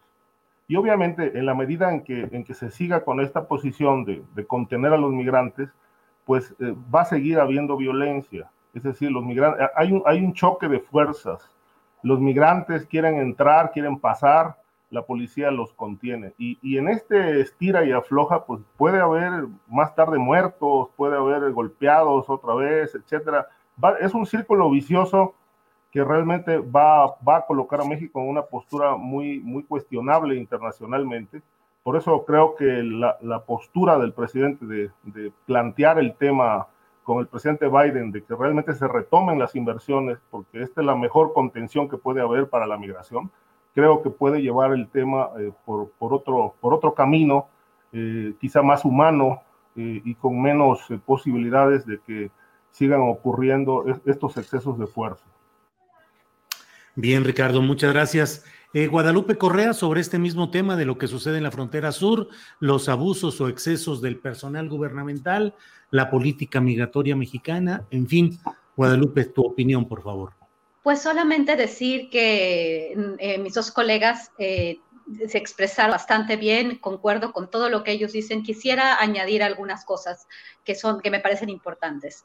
Esta política de contención migratoria que fue iniciada por los Estados Unidos en su propia frontera, esta extensión de su frontera sur a la frontera sur de México, esta presión que han puesto en el gobierno de México para que los migrantes de Centroamérica que no quieren estar en México, que quieren entrar a los Estados Unidos, por la gran responsabilidad también que ha tenido Estados Unidos, espe especialmente si recordamos. Eh, los, los tiempos de la Guerra Fría, eh, el involucramiento, la intervención de los Estados Unidos en Centroamérica y además su política de repatriaciones durante eh, los periodos posteriores a, la, Guerra Fría, también, bueno, eh, esta responsabilidad no la han querido asumir.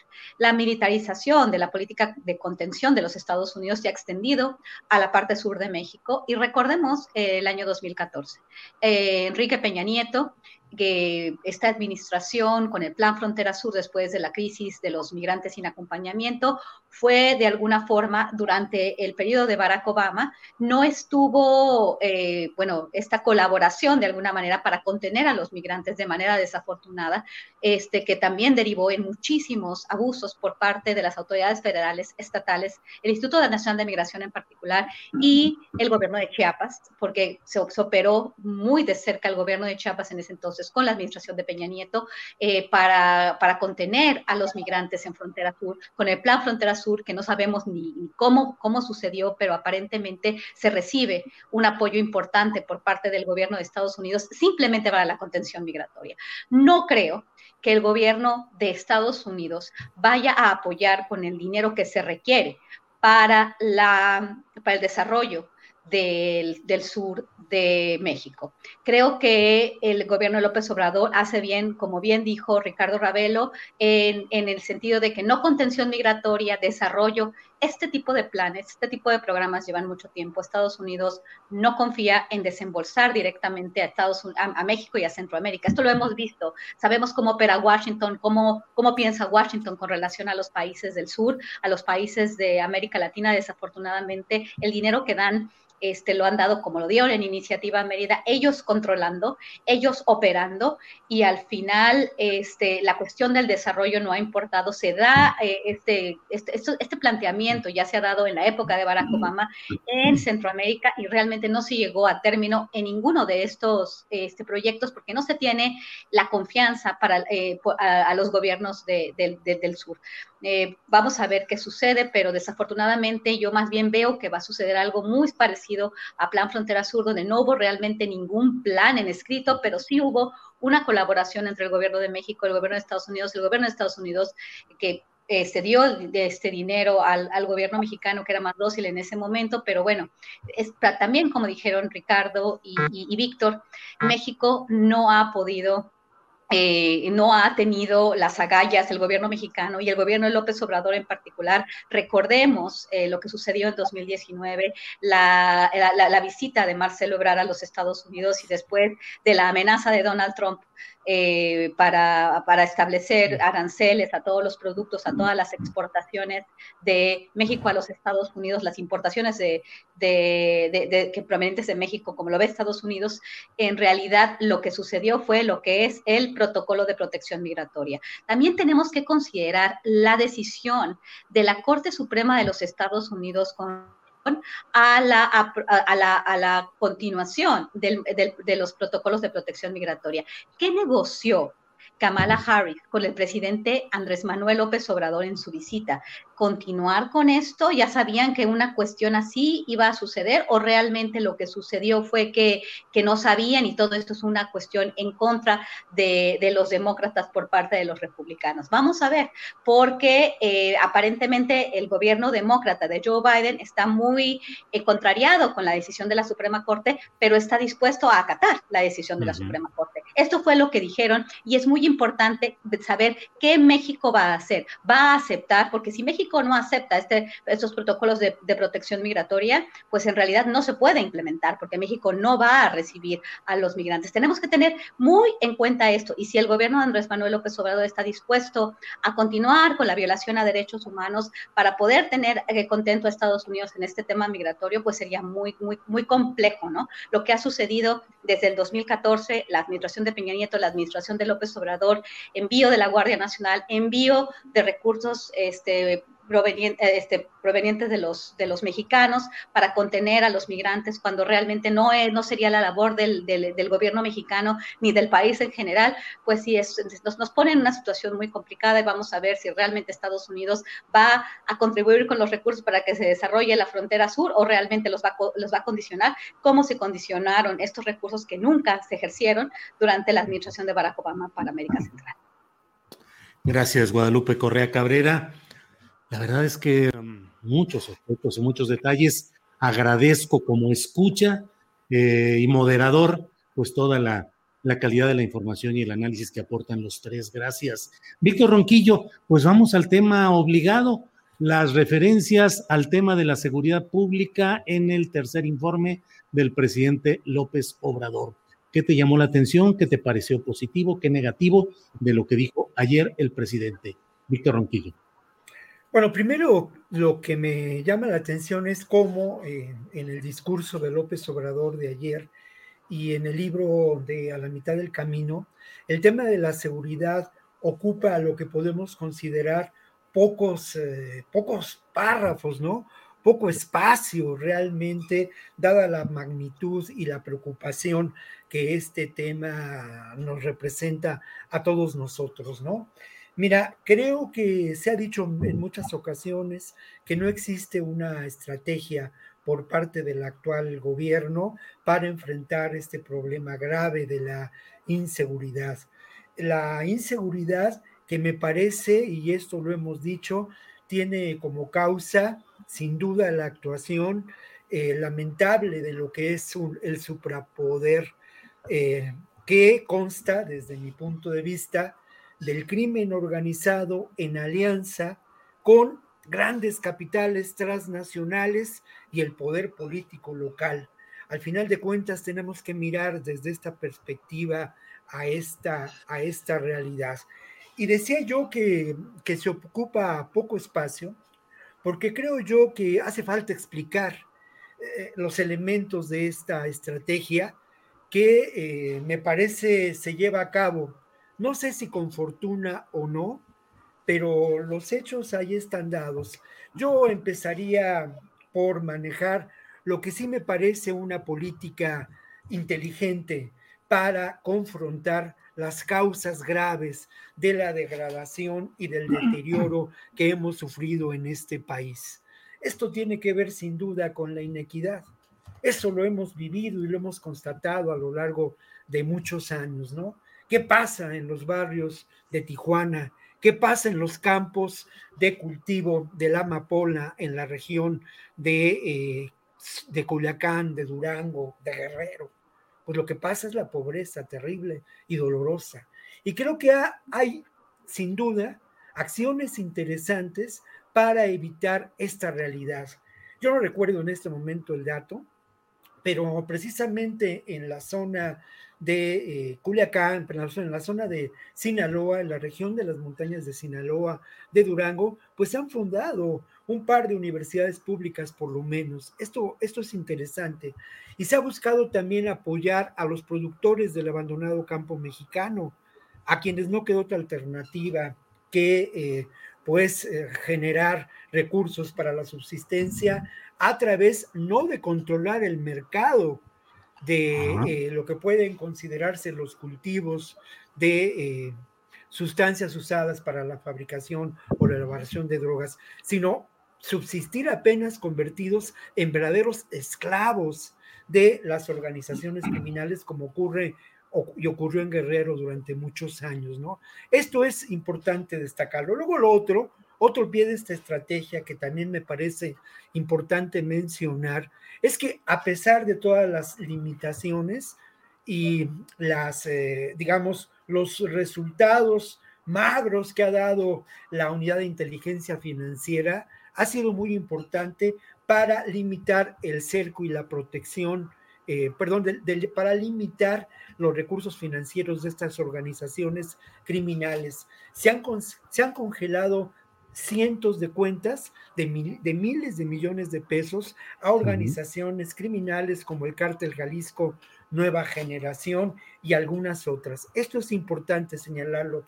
Y luego lo otro, aquí hay un tema que, que sobre el que me gustaría reflexionar. Mira, no hay duda de que la, la creación de la Guardia Nacional y la utilización de las Fuerzas Armadas responde a una, a una situación de emergencia. Eh, yo he manifestado que no estoy de acuerdo en el uso de las Fuerzas Armadas en tareas de seguridad pública, pero también hay que reconocer que esto es una situación de emergencia y que a ello se ha respondido. Y cabe la pena preguntar si esto implica la militarización del país, sobre todo tomando en cuenta las acciones que el ejército, sobre todo, realiza en otros ámbitos. Mira, con toda sinceridad, a mí me parece que no, porque en estos momentos el ejército y las Fuerzas Armadas no tienen la capacidad para inclinar la balanza en decisiones políticas fundamentales. Conste que digo en estos momentos, ¿no? Claro. Entonces, eh, todo esto, un elemento más, eh, Julio, para concluir. Mira, bueno. ¿a qué, apuesta, ¿a qué apuesta de alguna manera la oposición? Y esto es muy importante también mirarlo así. Apuesta a generar y una posible deslegitimación de este gobierno. Y hay un flanco que es clave para esa deslegitimación y la posible generación de ingobernabilidad, ni más ni menos que la generación de violencia, Julio. Perdón por haberme entendido, colega. No, no, no. Víctor, muchas gracias. Muchas gracias por todo esto. Ricardo Ravelo, eh, ¿qué opinas sobre los datos y los señalamientos que hizo el presidente López Obrador sobre el tema de seguridad en su informe de gobierno y de pasada si eh, algo, lo que haya señalado en su libro a mitad del camino, si es que ya lo leíste, Ricardo. Adelante. Sí, mira Julio, eh, evidentemente el, informe del presidente se centró en la parte más, eh, más importante de su, de su tarea como, como mandatario, que es el aspecto social. Este, destacó el, asunto de las becas, el apoyo a los adultos mayores, etcétera, etcétera. Todo, todo lo que significa el, programa social, que es bastante amplio. no solamente este, incluye estos apoyos, son muchísimos, ¿no? Muchísimos programas este, que, bueno, que ya son constitucionales y, que obviamente ha, mantenido el presidente a, partir de que tomó posesión eh, eh, como mandatario. Sin embargo, eh, coincido con lo que planteó Víctor en el, sentido de que la parte, la parte más, eh, más cuestionada es el asunto de la seguridad pública. Ahí, ni siquiera eh, planteó grandes logros porque evidentemente no los hay. Este, el año pasado dijo que en el informe que ya no había masacres, este, lo cual no es cierto, fueron excesos calificadas por, por, por como mentiras sin embargo, me parece que aquí está faltando, falta, está faltando una, verdadera política de seguridad eh, que, hasta ahora, tres años, no la vemos. Considero que, que la verdadera cuarta transformación sería eh, llevar a cabo un, un, proyecto amplio para enfrentar al crimen organizado, eh, y, obviamente no, no enfrentarlo solo con violencia, solo con operativos, solo con detenciones. ¿no? Aquí se requiere una gran revolución que implique eh, el combate, obviamente, también a los grupos criminales, pero también eh, se requiere educación, se requiere apoyo social, empleo, la, el, el, aseguramiento del dinero del crimen, este, como base central de, una política antimafia que realmente ponga orden eh, en este país este, que hoy es, caótico en materia de, crimen organizado y de inseguridad. Se requiere aplicar la ley, porque aquí lo, hemos, lo hemos dicho y creo que hemos coincidido mis compañeros y yo, en el sentido de que el vacío de poder y el vacío legal es el mejor asidero para el desarrollo del crimen organizado. Eh, en los territorios donde no hay eh, aplicación de la ley es donde más este, se, han afincado los grupos criminales y, creo que ahí están los ejemplos del Bajío, el caso de Tamaulipas, eh, Michoacán, Guerrero, entre otros, ¿no? hay vacío, de, vacío legal y, este vacío legal implica que no hay, hay presencia militar y policíaca, pero no se actúa. Este, de tal suerte que, bueno, si no hay, si no hay acción del, del gobierno, evidentemente no, no hay resultados. Y, y, yo pongo en duda esto que ha venido planteando el, presidente en el sentido de que su gobierno viene atacando las causas que, que, que, detonan la inseguridad. Eh, y creo que ya pasaron tres años y no vemos ni siquiera eh, resultados mínimos este, como consecuencia de este combate a las causas. De tal manera que, que, lo que sí me extrañó muchísimo es que el presidente ni siquiera haya reconocido que es un renglón que tiene pendiente en su administración. A mí eso me hubiera, me hubiera parecido algo muy honesto, muy humano de su parte, y ni siquiera reconoció que en ese, en ese, en ese aspecto de la seguridad pública su gobierno este, no ha cumplido. Eh, y creo que, que, él mismo hace unos días reconoció que si, si el país no se pacifica, pues la cuarta transformación quedaría en entredicho. Ahora bien, eh, llevar a cabo una pacificación no implica que se va a acabar el crimen organizado. Eh, el mejor ejemplo de esto es Colombia, ¿no? En Colombia cambiaron las reglas del juego, este, eh, se pacificó el territorio, pero siguieron exportando cocaína a todo el mundo, como actualmente ocurre. Entonces creo que falta muchísimo por hacer en ese renglón para llegar a, digamos, a transformar todo el país y que, por ejemplo, la, la delincuencia organizada puede llegar a comportarse como la europea o la de Estados Unidos, este, donde hay realmente grupos activos dentro del crimen organizado, pero no generan violencia de alto impacto. Y esto, evidentemente, eh, es el resultado, en el caso mexicano, de una falta de política integral que ni en este gobierno de la cuarta transformación se ha llevado a cabo. Yo por eso pongo en tela de duda que este, este problema se vaya a resolver pronto. Gracias, Ricardo Ravelo. Guadalupe Correa Cabrera, eh, ¿qué opinas sobre lo que ha eh, mencionado el presidente López Obrador sobre el tema de seguridad en su tercer informe de gobierno? Claro. Sí, claro. Eh, yo creo que este, su tercer informe, digamos, engloba bastante bien, pues, la información proporcionada en las mañaneras, en sus declaraciones con respecto al tema de seguridad. En realidad, lo que sucede o lo que hemos visto, y hemos sido muy críticos eh, sobre este tema, él lo ha reconocido, que si no se resuelve el tema de la seguridad, pues realmente esto va a ser muy complicado y bueno, no va a poder tener el legado que él quería, o el gobierno de la Cuarta Transformación no va a hacer, no, no, no se va a consolidar el proyecto. Esto es, este, creo que hemos sido bastante críticos al respecto. Sin embargo, creo que hay una, cuestión importantísima de las, este, de las declaraciones siempre del presidente de su análisis sobre la situación de seguridad en el país. Creo que hay, eh, él ha identificado bajo pues condiciones muy complicadas, pero él, él, él realmente ha podido entender que el problema de la seguridad tiene muchísimo que ver con eh, cuestiones también externas. O sea, él, él habla de, de, contribuir, de dinero a los jóvenes para darles empleo, mm, quiere dar abrazos y no quiere dar balazos. Esto es importante porque él reconoce que la violencia que se ha generado en los últimos años tiene que ver con la estrategia de seguridad misma.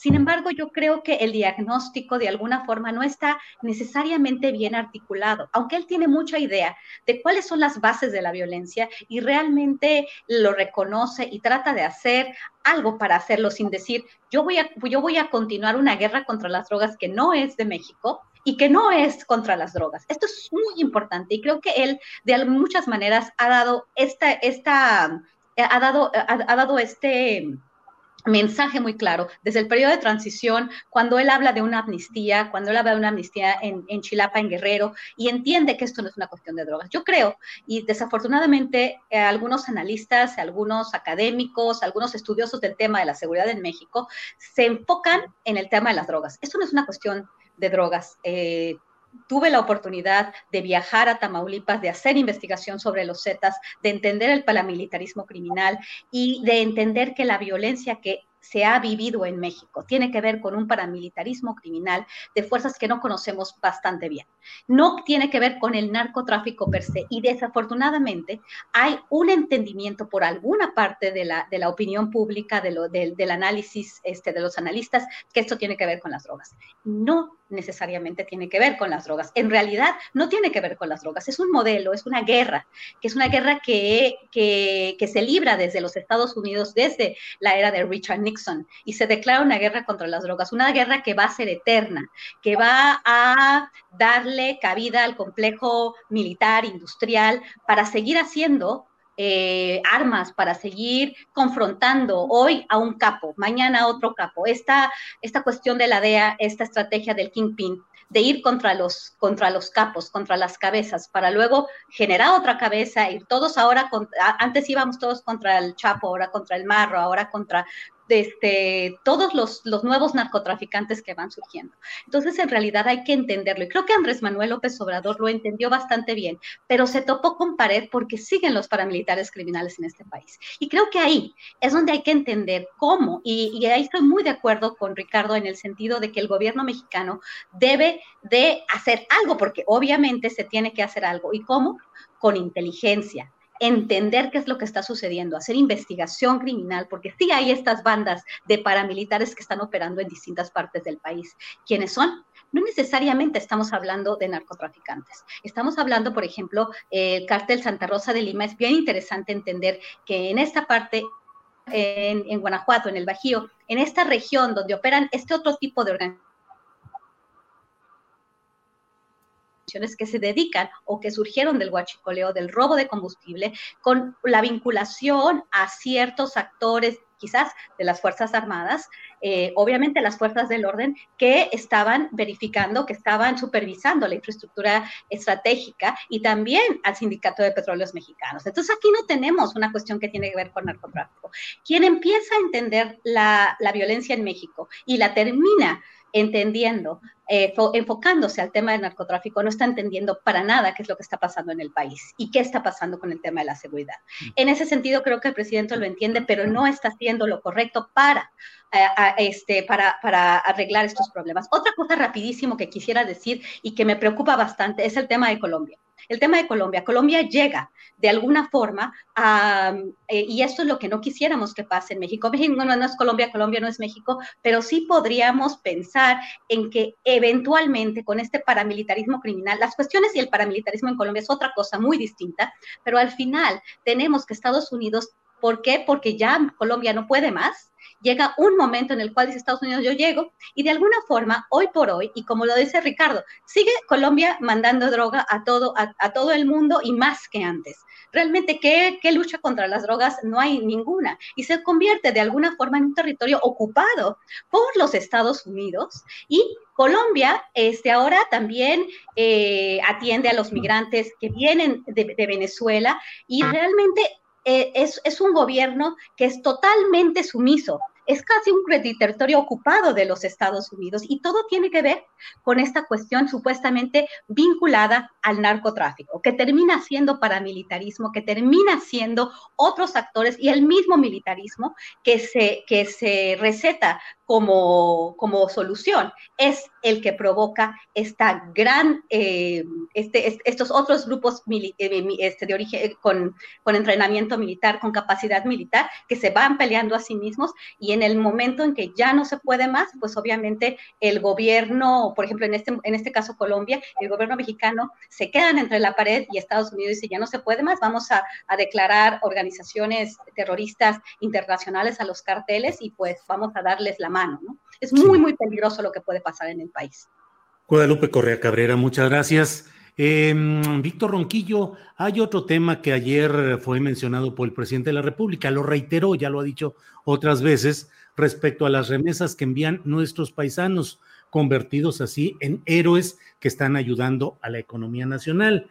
En el fraseo que utilizó ayer el presidente López Obrador en su tercer informe de gobierno, dice que esas remesas y la distribución que se hace de recursos mediante el apoyo a adultos mayores, a jóvenes que están estudiando, en fin, es como se puede revitalizar el mercado eh, porque hay liquidez, porque hay dinero disponible y que eso mantiene al país, eh, digamos, a flote. Mm, ¿Qué opinar? Porque de inmediato hubo críticas a quienes dijeron, pues las remesas no son algo que deba anotarse en el rubro positivo, sino en, el negativo. Es algo que proviene de la incapacidad local de generar empleos y satisfactores a, paisanos que prefieren irse a Estados Unidos y de allá mandan dinero para tratar de resarcir también las carencias de sus eh, familiares en México. ¿Qué opinas sobre ese tema, Víctor? Bueno, es que es, eh, como lo dices, es una realidad muy compleja, ¿no? Lo primero que hay que expresar y señalar es que no, no, la política social no tiene como elemento central a las remesas, tiene eh, como elemento central una perspectiva económica diferente a la neoliberal, una perspectiva económica que desde la definición política de López Obrador y desde lo que él mismo reconoce es su ideología, es de izquierda y es humanista. Eh, podemos estar de acuerdo o no de cómo se está implementando, podemos hablar quizá de clientelismo, pero no hay duda de que en estos momentos el impacto de esa política eh, social se da en un enorme porcentaje de hogares en México a través de diferentes programas. Los que yo destacaría pues son sin duda el programa emblema de eh, que atiende a los adultos mayores, pero hay otros programas, uno muy importante tiene que ver con las becas para jóvenes en condiciones difíciles para que puedan continuar estudiando. Otro más que es destacable es el de atención a las personas con discapacidad. Y están también estos programas que tienen que ver con Sembrando Vida y los programas que se mencionan muy poco, pero los programas de atención al abandono en que se encontraba el campo mexicano, ¿no? Eh, eh, a campesinos, a pescadores, esto, esto es importante. Claro, el asunto de la remesa resulta determinante y el propio López Obrador señala que son benditas las remesas, pero no hay duda de que esto es una trampa porque al final de cuentas, en este juego de la geopolítica, en un momento dado, el gobierno de Estados Unidos puede buscar la forma de cerrar la llave de esas remesas. ¿Cómo? Pues a partir de incrementar los impuestos para que estas remesas puedan llegar a la economía de México. Esa es una de las razones por las que el actual gobierno de México busca mantener una relación eh, cómo podemos considerar estable con Estados Unidos, por esa dependencia económica que también se expresa en una dependencia comercial y obviamente en una dependencia clara en lo establecido en el TEMEC. Eh, otro, en, en, ese sentido, también habría que señalar que lamentablemente en México eh, y también en Guatemala y Honduras, sobre todo en, y en El Salvador, las remesas no tienen una capacidad eh, para aprovecharse en términos de producción. En Guatemala ya existe la idea de construir proyectos productivos con esas remesas a partir de la organización de cooperativas. Esto podría ser muy interesante y podría también aliviar las limitaciones económicas a partir sin duda de la capacidad, el compromiso y la generación de, recursos por parte de los migrantes. Otro elemento que hay que destacar es que sin duda, ¿eh? cuando hablamos de migrantes eh, en Estados Unidos, no hablamos solamente de quienes lamentablemente ocupan el último escalón en esa realidad social de la migración. En Estados Unidos, existe eh, pues eh, verdaderas empresas muy fuertes, promovidas, construidas, generadas por mexicanos. Hace algunos años publiqué yo con la Universidad de Zacatecas, con la Universidad Nacional Autónoma de México y con el, eh, la, no, no la universidad, bueno, el consulado de México en Estados Unidos, un libro muy interesante que habla del Mexican Dream, y hablábamos de esa realidad, ¿no? Entonces, eh, es, es, realmente eh, complejo, pero ¿qué haría falta? Aprovechar esas remesas para que se construyan proyectos productivos y no solamente vayan al consumo. De otra manera, estamos en lo inmediato. Bien, muchas gracias, Víctor Ronquillo. Eh, sobre este tema, Ricardo Ravelo de las remesas, ¿cuál es tu opinión, por favor? Bueno, eh, en efecto, la crítica llovió eh, contra el presidente justamente para, por, por este, digamos, engancharse eh, en el tema de las remesas y decir que, bueno, están apuntalando la economía. En efecto, sí, apuntalan la economía y muchísimo, pero no es un programa de gobierno, no es un logro de gobierno, es decir, no, no debió citarlo, este, pero bueno, habría que también considerar que, que, a veces el discurso del presidente lleva a este tipo de chanfle, ¿no? Sobre todo para cierta gente con determinado nivel cultural, este, pues la gente no, quizá mucha gente del campo, este, eh, eh, eh, no, no, no tenga clara esta diferencia, ¿no? Pero bueno, para efecto de un cierto sector de la población desinformado, este, pues esto genera impacto, ¿no? O sea, ahí, pero bueno, en otros niveles se analiza esto y dice, bueno, no tiene nada que ver el, tema de las remesas en un, en un informe este, presidencial. Ahora bien, eh, sin embargo, la, importancia que tienen las remesas este, lo dicen sus propias cifras, ¿no? Aquí saqué algunas cosas. Por ejemplo, en 2020 eh, llegaron a México 40.600 millones de dólares de remesas y, dice la información que esto equivale a unos 875 mil millones de pesos que supera el presupuesto federal de México en, en, los, las secretarías de Educación, Salud, Trabajo y Previsión Social, Cultura y Bienestar. Entonces sí es muy importante, ¿no? Es muy importante la, la, la, cantidad de dinero que llega a México y que en efecto fortalece la economía, la endeble economía mexicana. Pero me, creo que, bueno, esto es resultado también de, de una migración que cruzó hacia Estados Unidos, una gente totalmente sin oportunidades en México. Este, recuerdo una frase de hace muchos años de Miguel Alemán cuando era gobernador de Veracruz, ¿no? Decía, no, es que los, los, las, las gentes se van de, de, del Estado porque les gusta la aventura. Pero bueno, en efecto, nunca reconoció que, en realidad se, se, trata de necesidades y que, y que esta necesidad eh, de dinero de desarrollo de la vida, este, no la encontraron en el país por falta de oportunidades y tuvieron que salir del territorio para emplearse en Estados Unidos, ganar un poco más y obviamente apoyar a sus familias.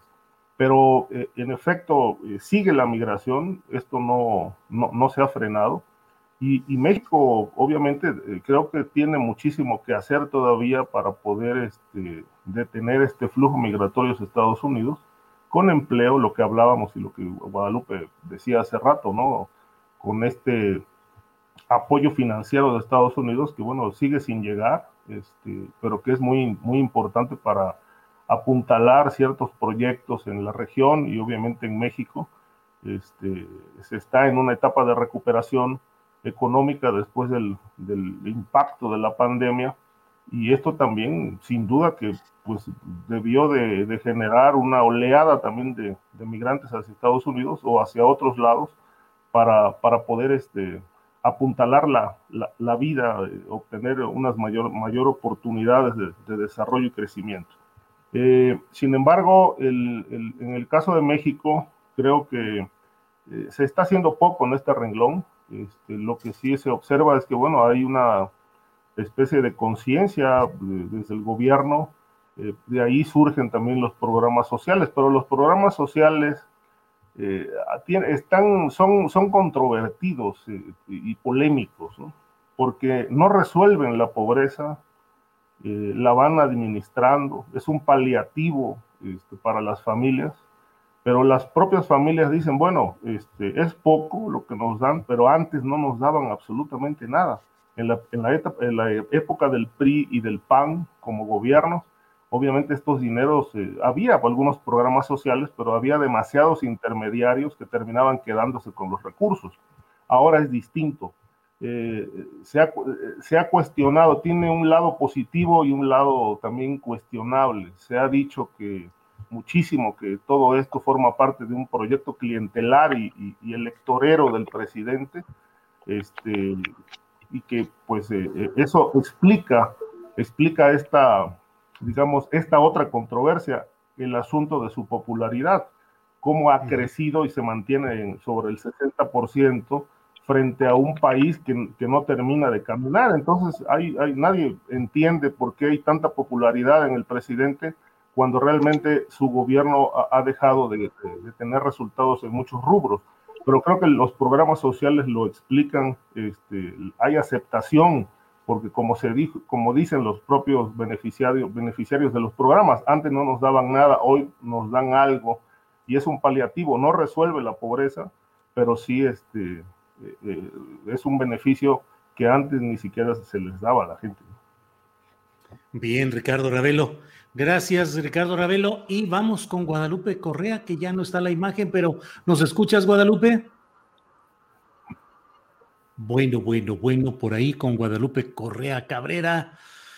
Bueno, son las 2 de la tarde con 53 minutos, así es que nos queda, ya estamos en la parte final del programa, de tal manera que a reserva de que llegue Guadalupe, que se reinstale en unos segunditos más, pues vamos avanzando y le guardamos su turno para cuando llegue eh, podamos eh, comentarlo. Así es que los invito a que eh, hablemos o aportemos de lo que luego solemos hacer en esta parte final del programa, que son lo que llamamos los postrecitos, o sea, lo que cada quien quiera comentar sobre el tema que desee. Víctor Ronquillo, lo que tú quieras agregar, comentario, invitación, señalamiento, lo que tú desees, Víctor, por favor.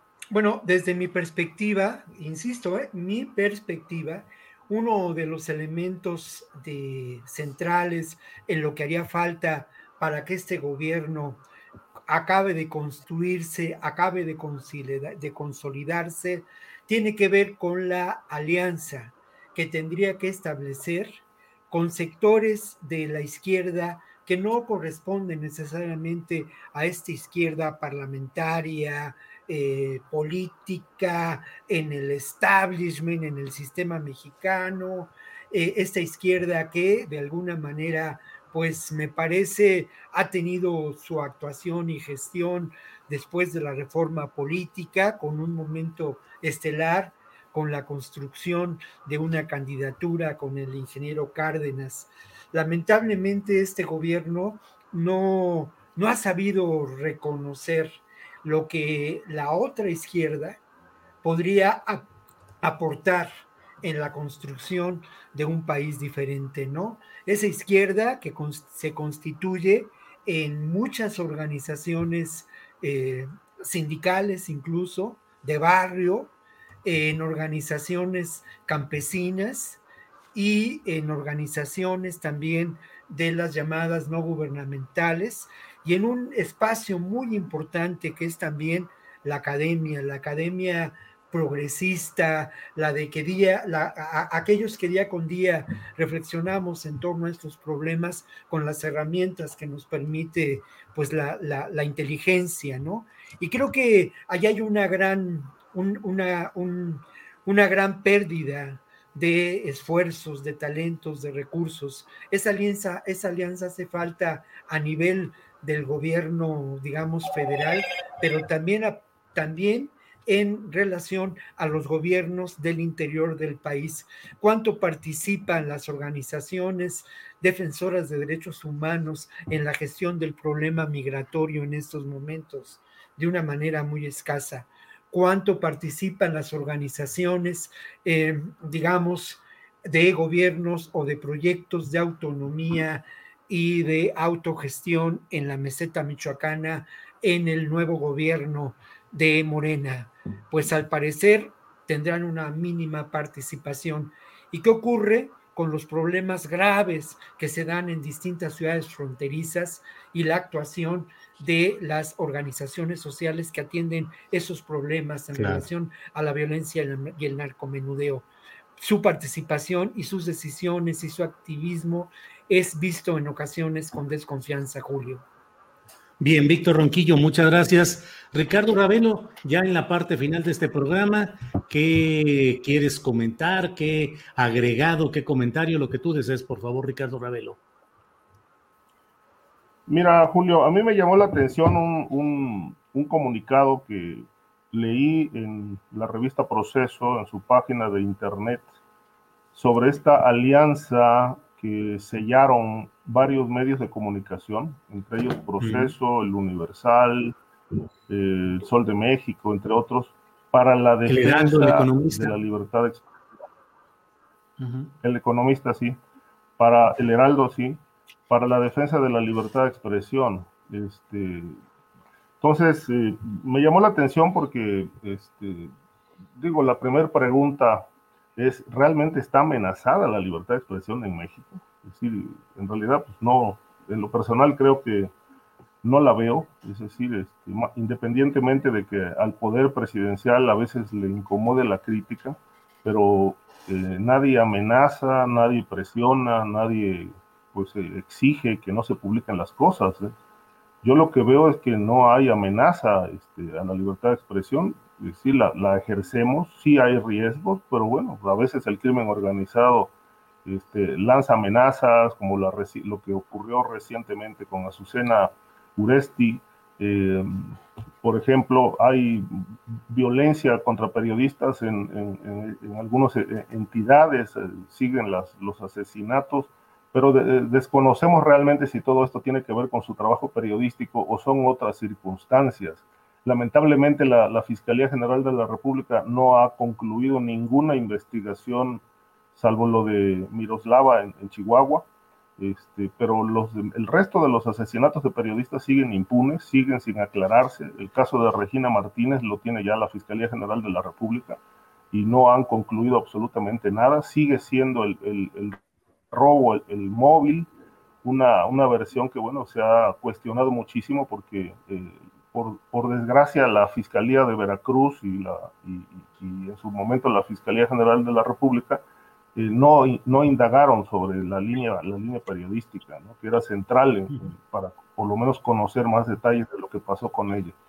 Entonces, en realidad, bueno, con independencia de eso, este, no veo yo riesgos en la libertad de expresión. Aquí tenemos un espacio, decimos lo que pensamos, incomode o no al poder, eh, y en general los medios de comunicación ejercen su libertad hasta donde quieren, de acuerdo con sus alcances, sus intereses, este, sus líneas editoriales, etcétera, etcétera. Pero si se quiere hacer periodismo, este, se hace, eh, se cuestiona, eh, se señalan aspectos de la corrupción, vínculos con el narcotráfico. Es decir, creo que hay un, hay un espacio bastante amplio para ejercer el periodismo en México, aún con todas estas cuestiones que he mencionado de la violencia pero este, por eso me llamó la atención eh, esta firma de esta unión de medios de comunicación eh, para la defensa de la libertad de expresión. Eh, en realidad no, no le veo yo en lo personal sentido a eso. Ricardo, muchas gracias y bueno, celebremos que ya está de nuevo con nosotros Guadalupe Correa. Guadalupe, ya sabemos que los eh, incidentes tecnológicos a todos nos traen fintos, pero bueno, lo bueno que es que ya estás aquí. Guadalupe, tu comentario final sobre lo que desees o en lo que estabas antes de que se cortara la transmisión, como tú desees, Guadalupe. Claro que sí. Bueno, hablando un poco de las, este, de las remesas, ¿no? Simplemente, pues es, un tema muy importante, muy complejo, este, y no creo que el presidente deba, eh, pues, celebrar, ¿no? Eh, la cuestión de las remesas. Quiero solamente eh, recordar tuve la oportunidad de viajar varias veces a El Salvador, donde es un país que vive gran parte de su economía de las remesas y es un país que sigue expulsando migrantes. Es un país que no genera riqueza, que donde la desigualdad es impresionante, la pobreza, la miseria. Realmente yo creo que hay que celebrar el desarrollo, hay que celebrar el desarrollo a nivel interno, sí, este, pedir eh, ayuda, ¿no? De alguna forma lo que está haciendo Andrés Manuel, eh, esto un poco relacionado con la carta que va a enviar a Joe Biden, eh, la carta que envió a Donald Trump en su periodo de transición con relación a que necesita un gran, gran, plan Marshall para desarrollar el sur de México y ayudar en el desarrollo de Centroamérica pues son buenos deseos, pero también, eh, este, bueno, tenemos que hacer eh, uso de lo que tenemos y desafortunadamente las reservas son una gran eh, moneda de cambio para que México haga lo que tenga que hacer, ¿no? Y como lo dijo Víctor, creo que es muy importante todos estos programas en Guatemala de hacer este de con estas remesas hacer cuestiones más bien cooperativas, esto nunca funciona en realidad hay que, hay que ser muy claros. Creo que la libertad de cómo se gasta ese dinero, ese dinero se, se gana con sudor y sangre en los Estados Unidos, se manda a las familias. Cuando el gobierno, cuando el Estado hace, hace uso de ese recurso, pues se queda con una parte y creo que esto es muy complicado. Entonces, la solución es complicado encontrarla, pero creo que la solución se encuentra en desarrollo de la economía mexicana por mexicanos, en particular, sin estar atados a ningún acuerdo sin estar atados a ninguna este, responsabilidad o a ningún agradecimiento a otro país. Creo que esto es muy, muy, muy importante. Bien, Guadalupe, pues muchas gracias. Gracias, son las 3 de la tarde con 3 minutos y bueno, estamos ya ahora sí en la parte final de esta mesa que mucho agradecemos quienes escuchamos las opiniones, los comentarios libres, críticos en los términos que se desean expresar aquí en este programa. Víctor Roquillo, muchas gracias y buenas tardes. Buenas tardes, Julio, y muchas gracias a ti. Y como siempre, pues un placer compartir con los colegas esta, esta charla o estas charlas. Y obviamente, pues agradecerle también, primero que a nadie, a la gente que se digna escucharnos y compartir con nosotros estas reflexiones. Ricardo Ravelo, gracias, Víctor. Muchas gracias. Ricardo Ravelo, buenas tardes y gracias por tu participación. Buenas Sí, Julio, buenas tardes. Este, también agradecer al auditorio que nos siguió. Eh, un saludo para Víctor y Guadalupe. Que tengan buen fin de semana. Gracias. Guadalupe Correa Cabrera, muchas gracias. Buenas tardes. Buenas tardes, siempre un gusto con, con ustedes, Julio. Este, yo respeto muchísimo a mis colegas Víctor y Ricardo, eh, aprendo bastante y me parece una mesa muy, muy profesional muy interesante. Eh, siempre espero con mucho, con mucho gusto y agradecimiento eh, para que suceda el, jueves, el jueves a las 2 de la tarde para poder estar con ustedes. Muchas gracias y que tengan una excelente semana.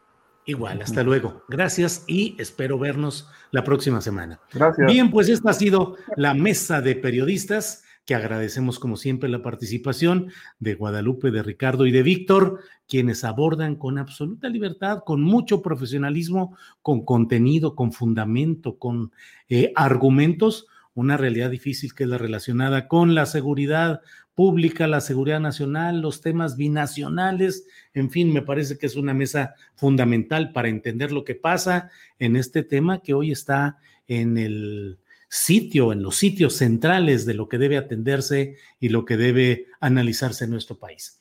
Bueno, pues mire, tenemos, um, déjeme ver cómo andamos por aquí, tenemos más información que nos tiene Adriana Buentello, así es que Adriana, bienvenida de nuevo. ¿Qué tenemos?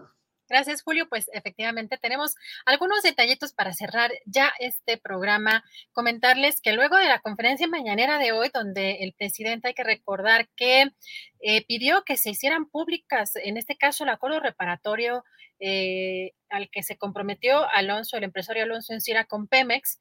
Bueno, hoy la Fiscalía General de la República dio a conocer este documento de este acuerdo reparatorio por la venta de la planta agronitrogenados. Y comentarles también que eh, precisamente hace unos momentos el presidente a través de su cuenta de Twitter dio a conocer que ya entró en funciones la nueva consejera jurídica de la presidencia, María Estela Ríos González. En este tuit explicó que aunque depende del titular del Ejecutivo, va a trabajar en estrecha coordinación con el secretario de Gobernación, Adán Augusto López Hernández. Y vamos ya a tener aquí listísima nuestra querida Ángel. Vamos a platicar con ella porque como ustedes saben, cada jueves tenemos este maravilloso programa El Palo de la Piñata que nos ofrece temáticas muy muy interesantes, únicas desde mi punto de vista que no se ven en medios tradicionales y además abordadas de manera muy inteligente y con extraordinarios invitados. Así que, Sol, ¿cómo estás? ¿Cómo estás, Adriana? Bien, pues aquí ya este, viendo y esperando a ver qué tema, qué tema nos vas a traer el día de hoy.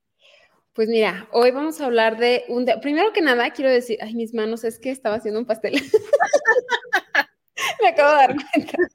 Este, eh, primero que nada, quiero decir que hoy exactamente, porque hace un año fue jueves 2 de septiembre también, entonces exactamente hace un año eh, empezamos con el palo de la piñata. Entonces ya cumplimos, hoy exactamente es, un año, hace un año tuvimos eh, como primeras invitadas a Fernanda Dudet, a Frida Guerrera y a Valeria Angola para hablar de feminismos. Eh, y bueno, hoy vamos a hablar de un tema que es, eh, a mí me pareció muy interesante porque además creo que, que muchas veces no, o sea, que ahora, perdón, ahora cada vez más las generaciones estamos tratando de, de crear nuestra propia identidad y de crear nuestros propios etiquetas, si así quieres, pero a final de cuentas eh, estamos tratando de, entender nuestra propia individualidad, lo cual otras generaciones no hacían y creo que es algo que, es un choque de generacional en ese momento en el que nosotros nos llamamos, este, yo soy esto y esto y esto, y, las otras generaciones dicen, es que eso en, en mis tiempos no existía, ¿no?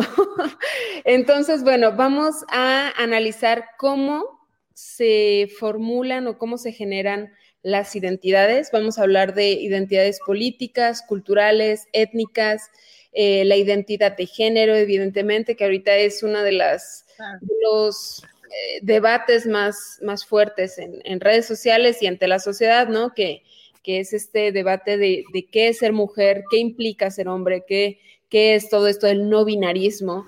Pero bueno, vamos a, este va a ser uno de los temas nada más, lo de identidad de género, pero todo lo demás vamos a hablar de qué qué es ser de izquierda, qué es ser de derecha, qué implica ser, o sea, que uno se autodenomine de cierta religión, perdón, o por ejemplo ahora que empezó todo este movimiento de, eh, que le llamaban el, poder prieto, si no me equivoco, eh, que lo empezó Tenoch Huerta. Sí, sí. Sí, este, pues esto, obviamente muchísima gente decía, pero es que ¿por qué? O sea, ¿por qué van a enaltecer la piel y por qué lo habla? Si yo dijera que yo, yo estoy muy orgullosa de ser blanca, este, pues me tacharían de, supremacista blanco, ¿no? Y es entender, ¿no? entender em, qué implican todas estas, o sea, que alguien te llame prieto, sin tú necesariamente eh, saber o, o, poder definir esa palabra, ¿no? O sea, que a ti te definan como prieto es un decir, o que te definan como lo que tú quieras, y que en realidad tú no puedas tener ningún tipo de, de, voz y votos en, estos... Em, en estas definiciones. Entonces, bueno, va a estar muy interesante. Vamos a tener a cuatro invitados el día de hoy. Eh, de hecho, hoy va a estar muy cargadito de, mm, información, por lo tanto, vamos a empezar hoy a las 7:45 en lugar de las También para no terminar a las 12, ya ves que siempre termino de que cinco horas después. Entonces vamos a tratar de terminar antes, a las digo, perdón, empezar a las 7.45 y terminar pues 9.45, una cosa así. Oye, está perfecto. Fíjate que esos temas están causando mucho escosor en algunas, en algunos sectores. A mí me llama mucho la atención, Sol, que eh, de, pronto yo por ahí ponía un tuit porque yo debo reconocer que el lenguaje inclusivo no estoy acostumbrada a usarlo, pero no quiere decir que no esté de acuerdo o que no, digamos, esté dispuesta a utilizarlo cuando alguien además te lo pide o te lo solo. Yo creo que estamos en un cambio eh, muy complejo, pero además parece que mientras más ruido se hace sol, es mucho más importante poner atención a que es un cambio que se necesita, ¿no? Muchos defienden todavía así como a la RAE, como si fuera, además, a mí me llama mucho la atención también el, esto de real academia de la lengua española, ¿no? O sea, es como todavía enaltecer ciertas eh, cuestiones hasta... Em, nobiliarias, ciertos títulos nobiliarios, ¿no? O sea, ya es real y por ser real es como me lo dicta y así lo tengo que hacer sin cuestionar quiénes están eh, dictando las reglas y si las podemos cambiar y si las podemos inventar, reinventar. Eh, creo que ahí muchas veces radica ¿no? El pensamiento de derecha cuando queremos imponer nuestras creencias a otras personas que además nos piden que las llamemos de otra manera, ¿no? Yo eh, en, este, en este sentido, a mí me gusta mucho ver ¿no? Cómo la gente busca defender precisamente sus identidades, el que la quieran llamar de cualquier manera. Yo, yo ahora, yo me siento pronto un poco, a lo mejor también por la generación Sol, me siento un poco confundida con el tema de las identidades, eh, la verdad, sexuales, ¿no? O sea, de pronto yo la verdad desconozco y hay como, pues, mucha variedad. Y me parece maravillosa la parte en la que, en la que eh, ya hay una digamos, eh, liberación, no sé si liberación sexual, pero como que ya estamos más, más este, dispuestos a decir esto es lo que me gusta, ¿no? O esto, esto soy yo, esta soy yo. Esa parte me parece maravillosa, pero todavía creo que como sociedad hay que luchar muchas veces con la estigmatización, con los tabúes y a mí me, por eso me gustan mucho tus programas, porque además yo me siento atrapadísima en, entre dos generaciones, ¿no? O sea, siendo todavía millennial, pero bien late, late. no me siento, bien late, late. No me siento, o sea, no me siento identificada ni con la generación X, pero no alcanzo a entender todavía lo que está sucediendo y, y tus programas son maravillosos porque nos acercan, ¿no? A quienes de alguna manera todavía traemos el patriarcado, el machismo, pues muy arraigado por cómo crecimos y todo todo lo que implicaba, lo que nos, nos, nos, decían, que teníamos que ser, que si te tenías que maquillar, que si te tenías que ver de cierta forma. Yo te agradezco mucho porque es de verdad un despertar increíble, ¿no? Y, y yo solamente pediría a las personas que sean muy respetuosas, que busquemos realmente entender que un pensamiento de izquierda, ¿no?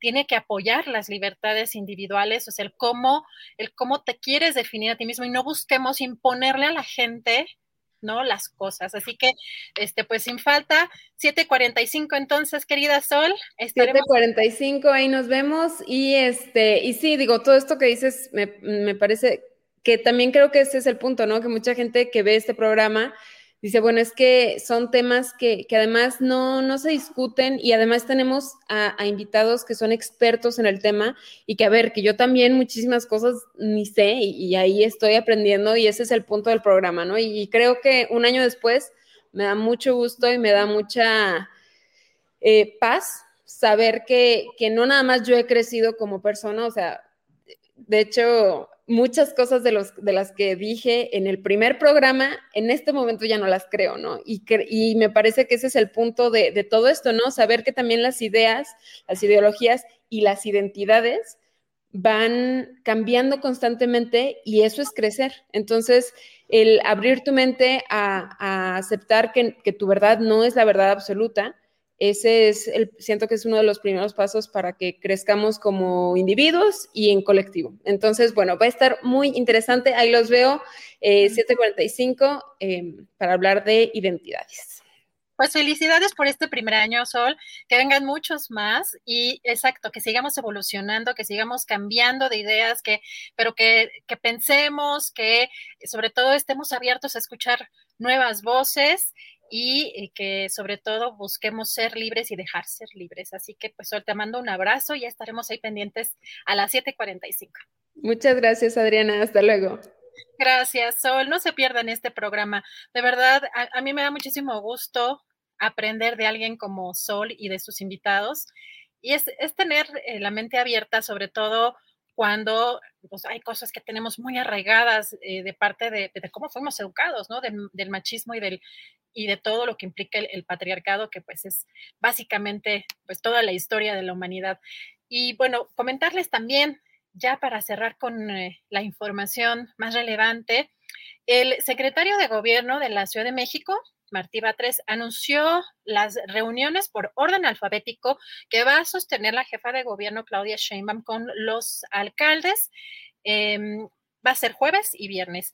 Y el día de hoy, el día de hoy, jueves, a las 12 del día, la jefa de gobierno se reunió con la alcaldesa electa de Álvaro Obregón, Lía Limón. A las 13 horas se reunió con Margarita Saldaña de Azcapotzalco, a las 14 horas con Santiago Taboada de Benito Juárez, alcalde reelecto, y a las 16 horas eh, se va a reunir con el alcalde electo de Coyoacán, Giovanni Gutiérrez Aguilar, y mañana, viernes, tendrá eh, reuniones con siete alcaldes más. Y esto, pues, es julio, es algo de la información más, más relevante de este jueves. Ya estaremos preparándonos para el viernes con nuestra querida mesa del Más Allá, las recomendaciones de fin de semana y pues toda la información relevante. Cómo no, muchas gracias Adriana Buentello, gracias por esta, esta información relevante, por esta plática con Sol Ángel. Y bueno, pues voy a hacer algunos pequeños comentarios ya en esta parte final del programa, Adriana, relacionadas con un tema pues muy peculiar que es el deportivo. Así es que ahora sí que ahí voy con el tema deportivo, Adriana. Adelante, Julio. Gracias, muy amable. Eh, bueno, pues mire, la verdad es que pues es uno de esos temas que suelen generar mucha polémica, pero debo decirle que hoy me he topado con una grata sorpresa al ver que el diario Esto, usted lo ha visto, usted lo conoce, usted lo reconoce, el diario Esto de la Organización Editorial Mexicana, la que edita Los Soles, pero yo le pido que pongamos de un lado lo que son los soles con su información política y general y este diario, el Esto, que cumple 80 años. Eh, y que la verdad, pues para quienes nos gusta el deporte en general y bueno, en particular el fútbol, soccer, pues ha sido a un referente del cual escribe de una manera espléndida, como siempre, hoy Juan Villoro. Juan Villoro escribió este artículo, El Evangelio en Sepia, en el cual habla, y se lo digo de memoria lo que leí, lo que recuerdo, habla entre otras cosas como en un partido sensacional que había eh, entre las Asturias eh, y el um, Necaxa, creo que es lo que menciona ahí este tema. Eh, pues había una, un joven que tenía los dedos agarrotados de estarse colgando en el alambrado circundante del estadio de, fútbol porque mm, se colgaba porque no tenía dinero para pagar la entrada. Y ese día de este tema que menciona Juan Villoro, pudo entrar y vio cómo se armó, pero el verdadero relajo ahí. Fue en 1939 en el Parque de Asturias, un partido entre el Asturias y el Necaxa, un partido decisivo para el desenlace del torneo. Y bueno, ahí estaba este joven colgado que ahora estaba adentro y se llamaba Ángel Fernández.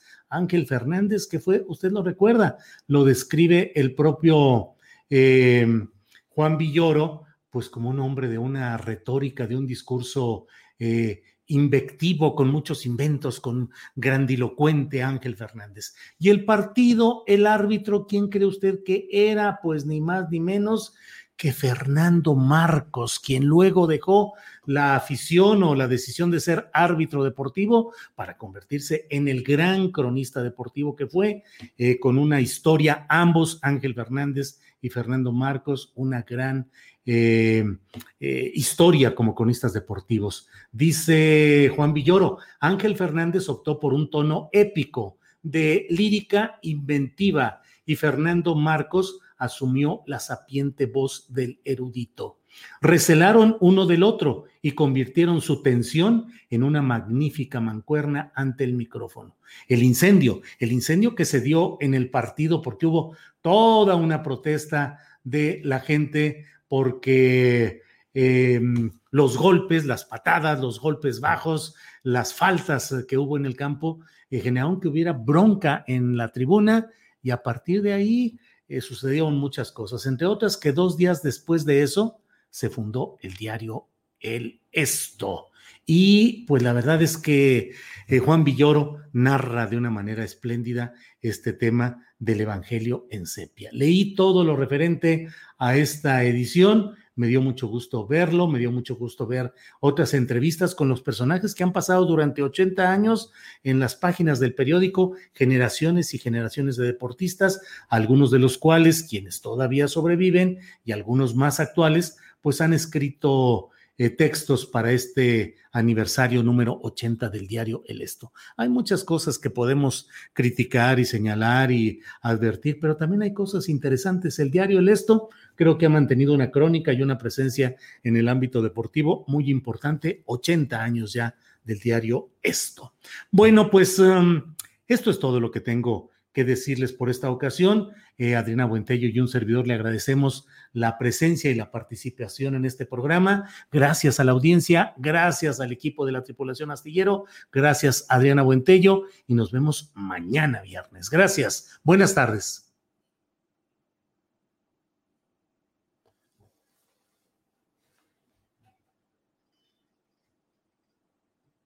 Para que te enteres del próximo noticiero, suscríbete y dale follow en Apple, Spotify, Amazon Music, Google o donde sea que escuches podcast. Te invitamos a visitar nuestra página julioastillero.com.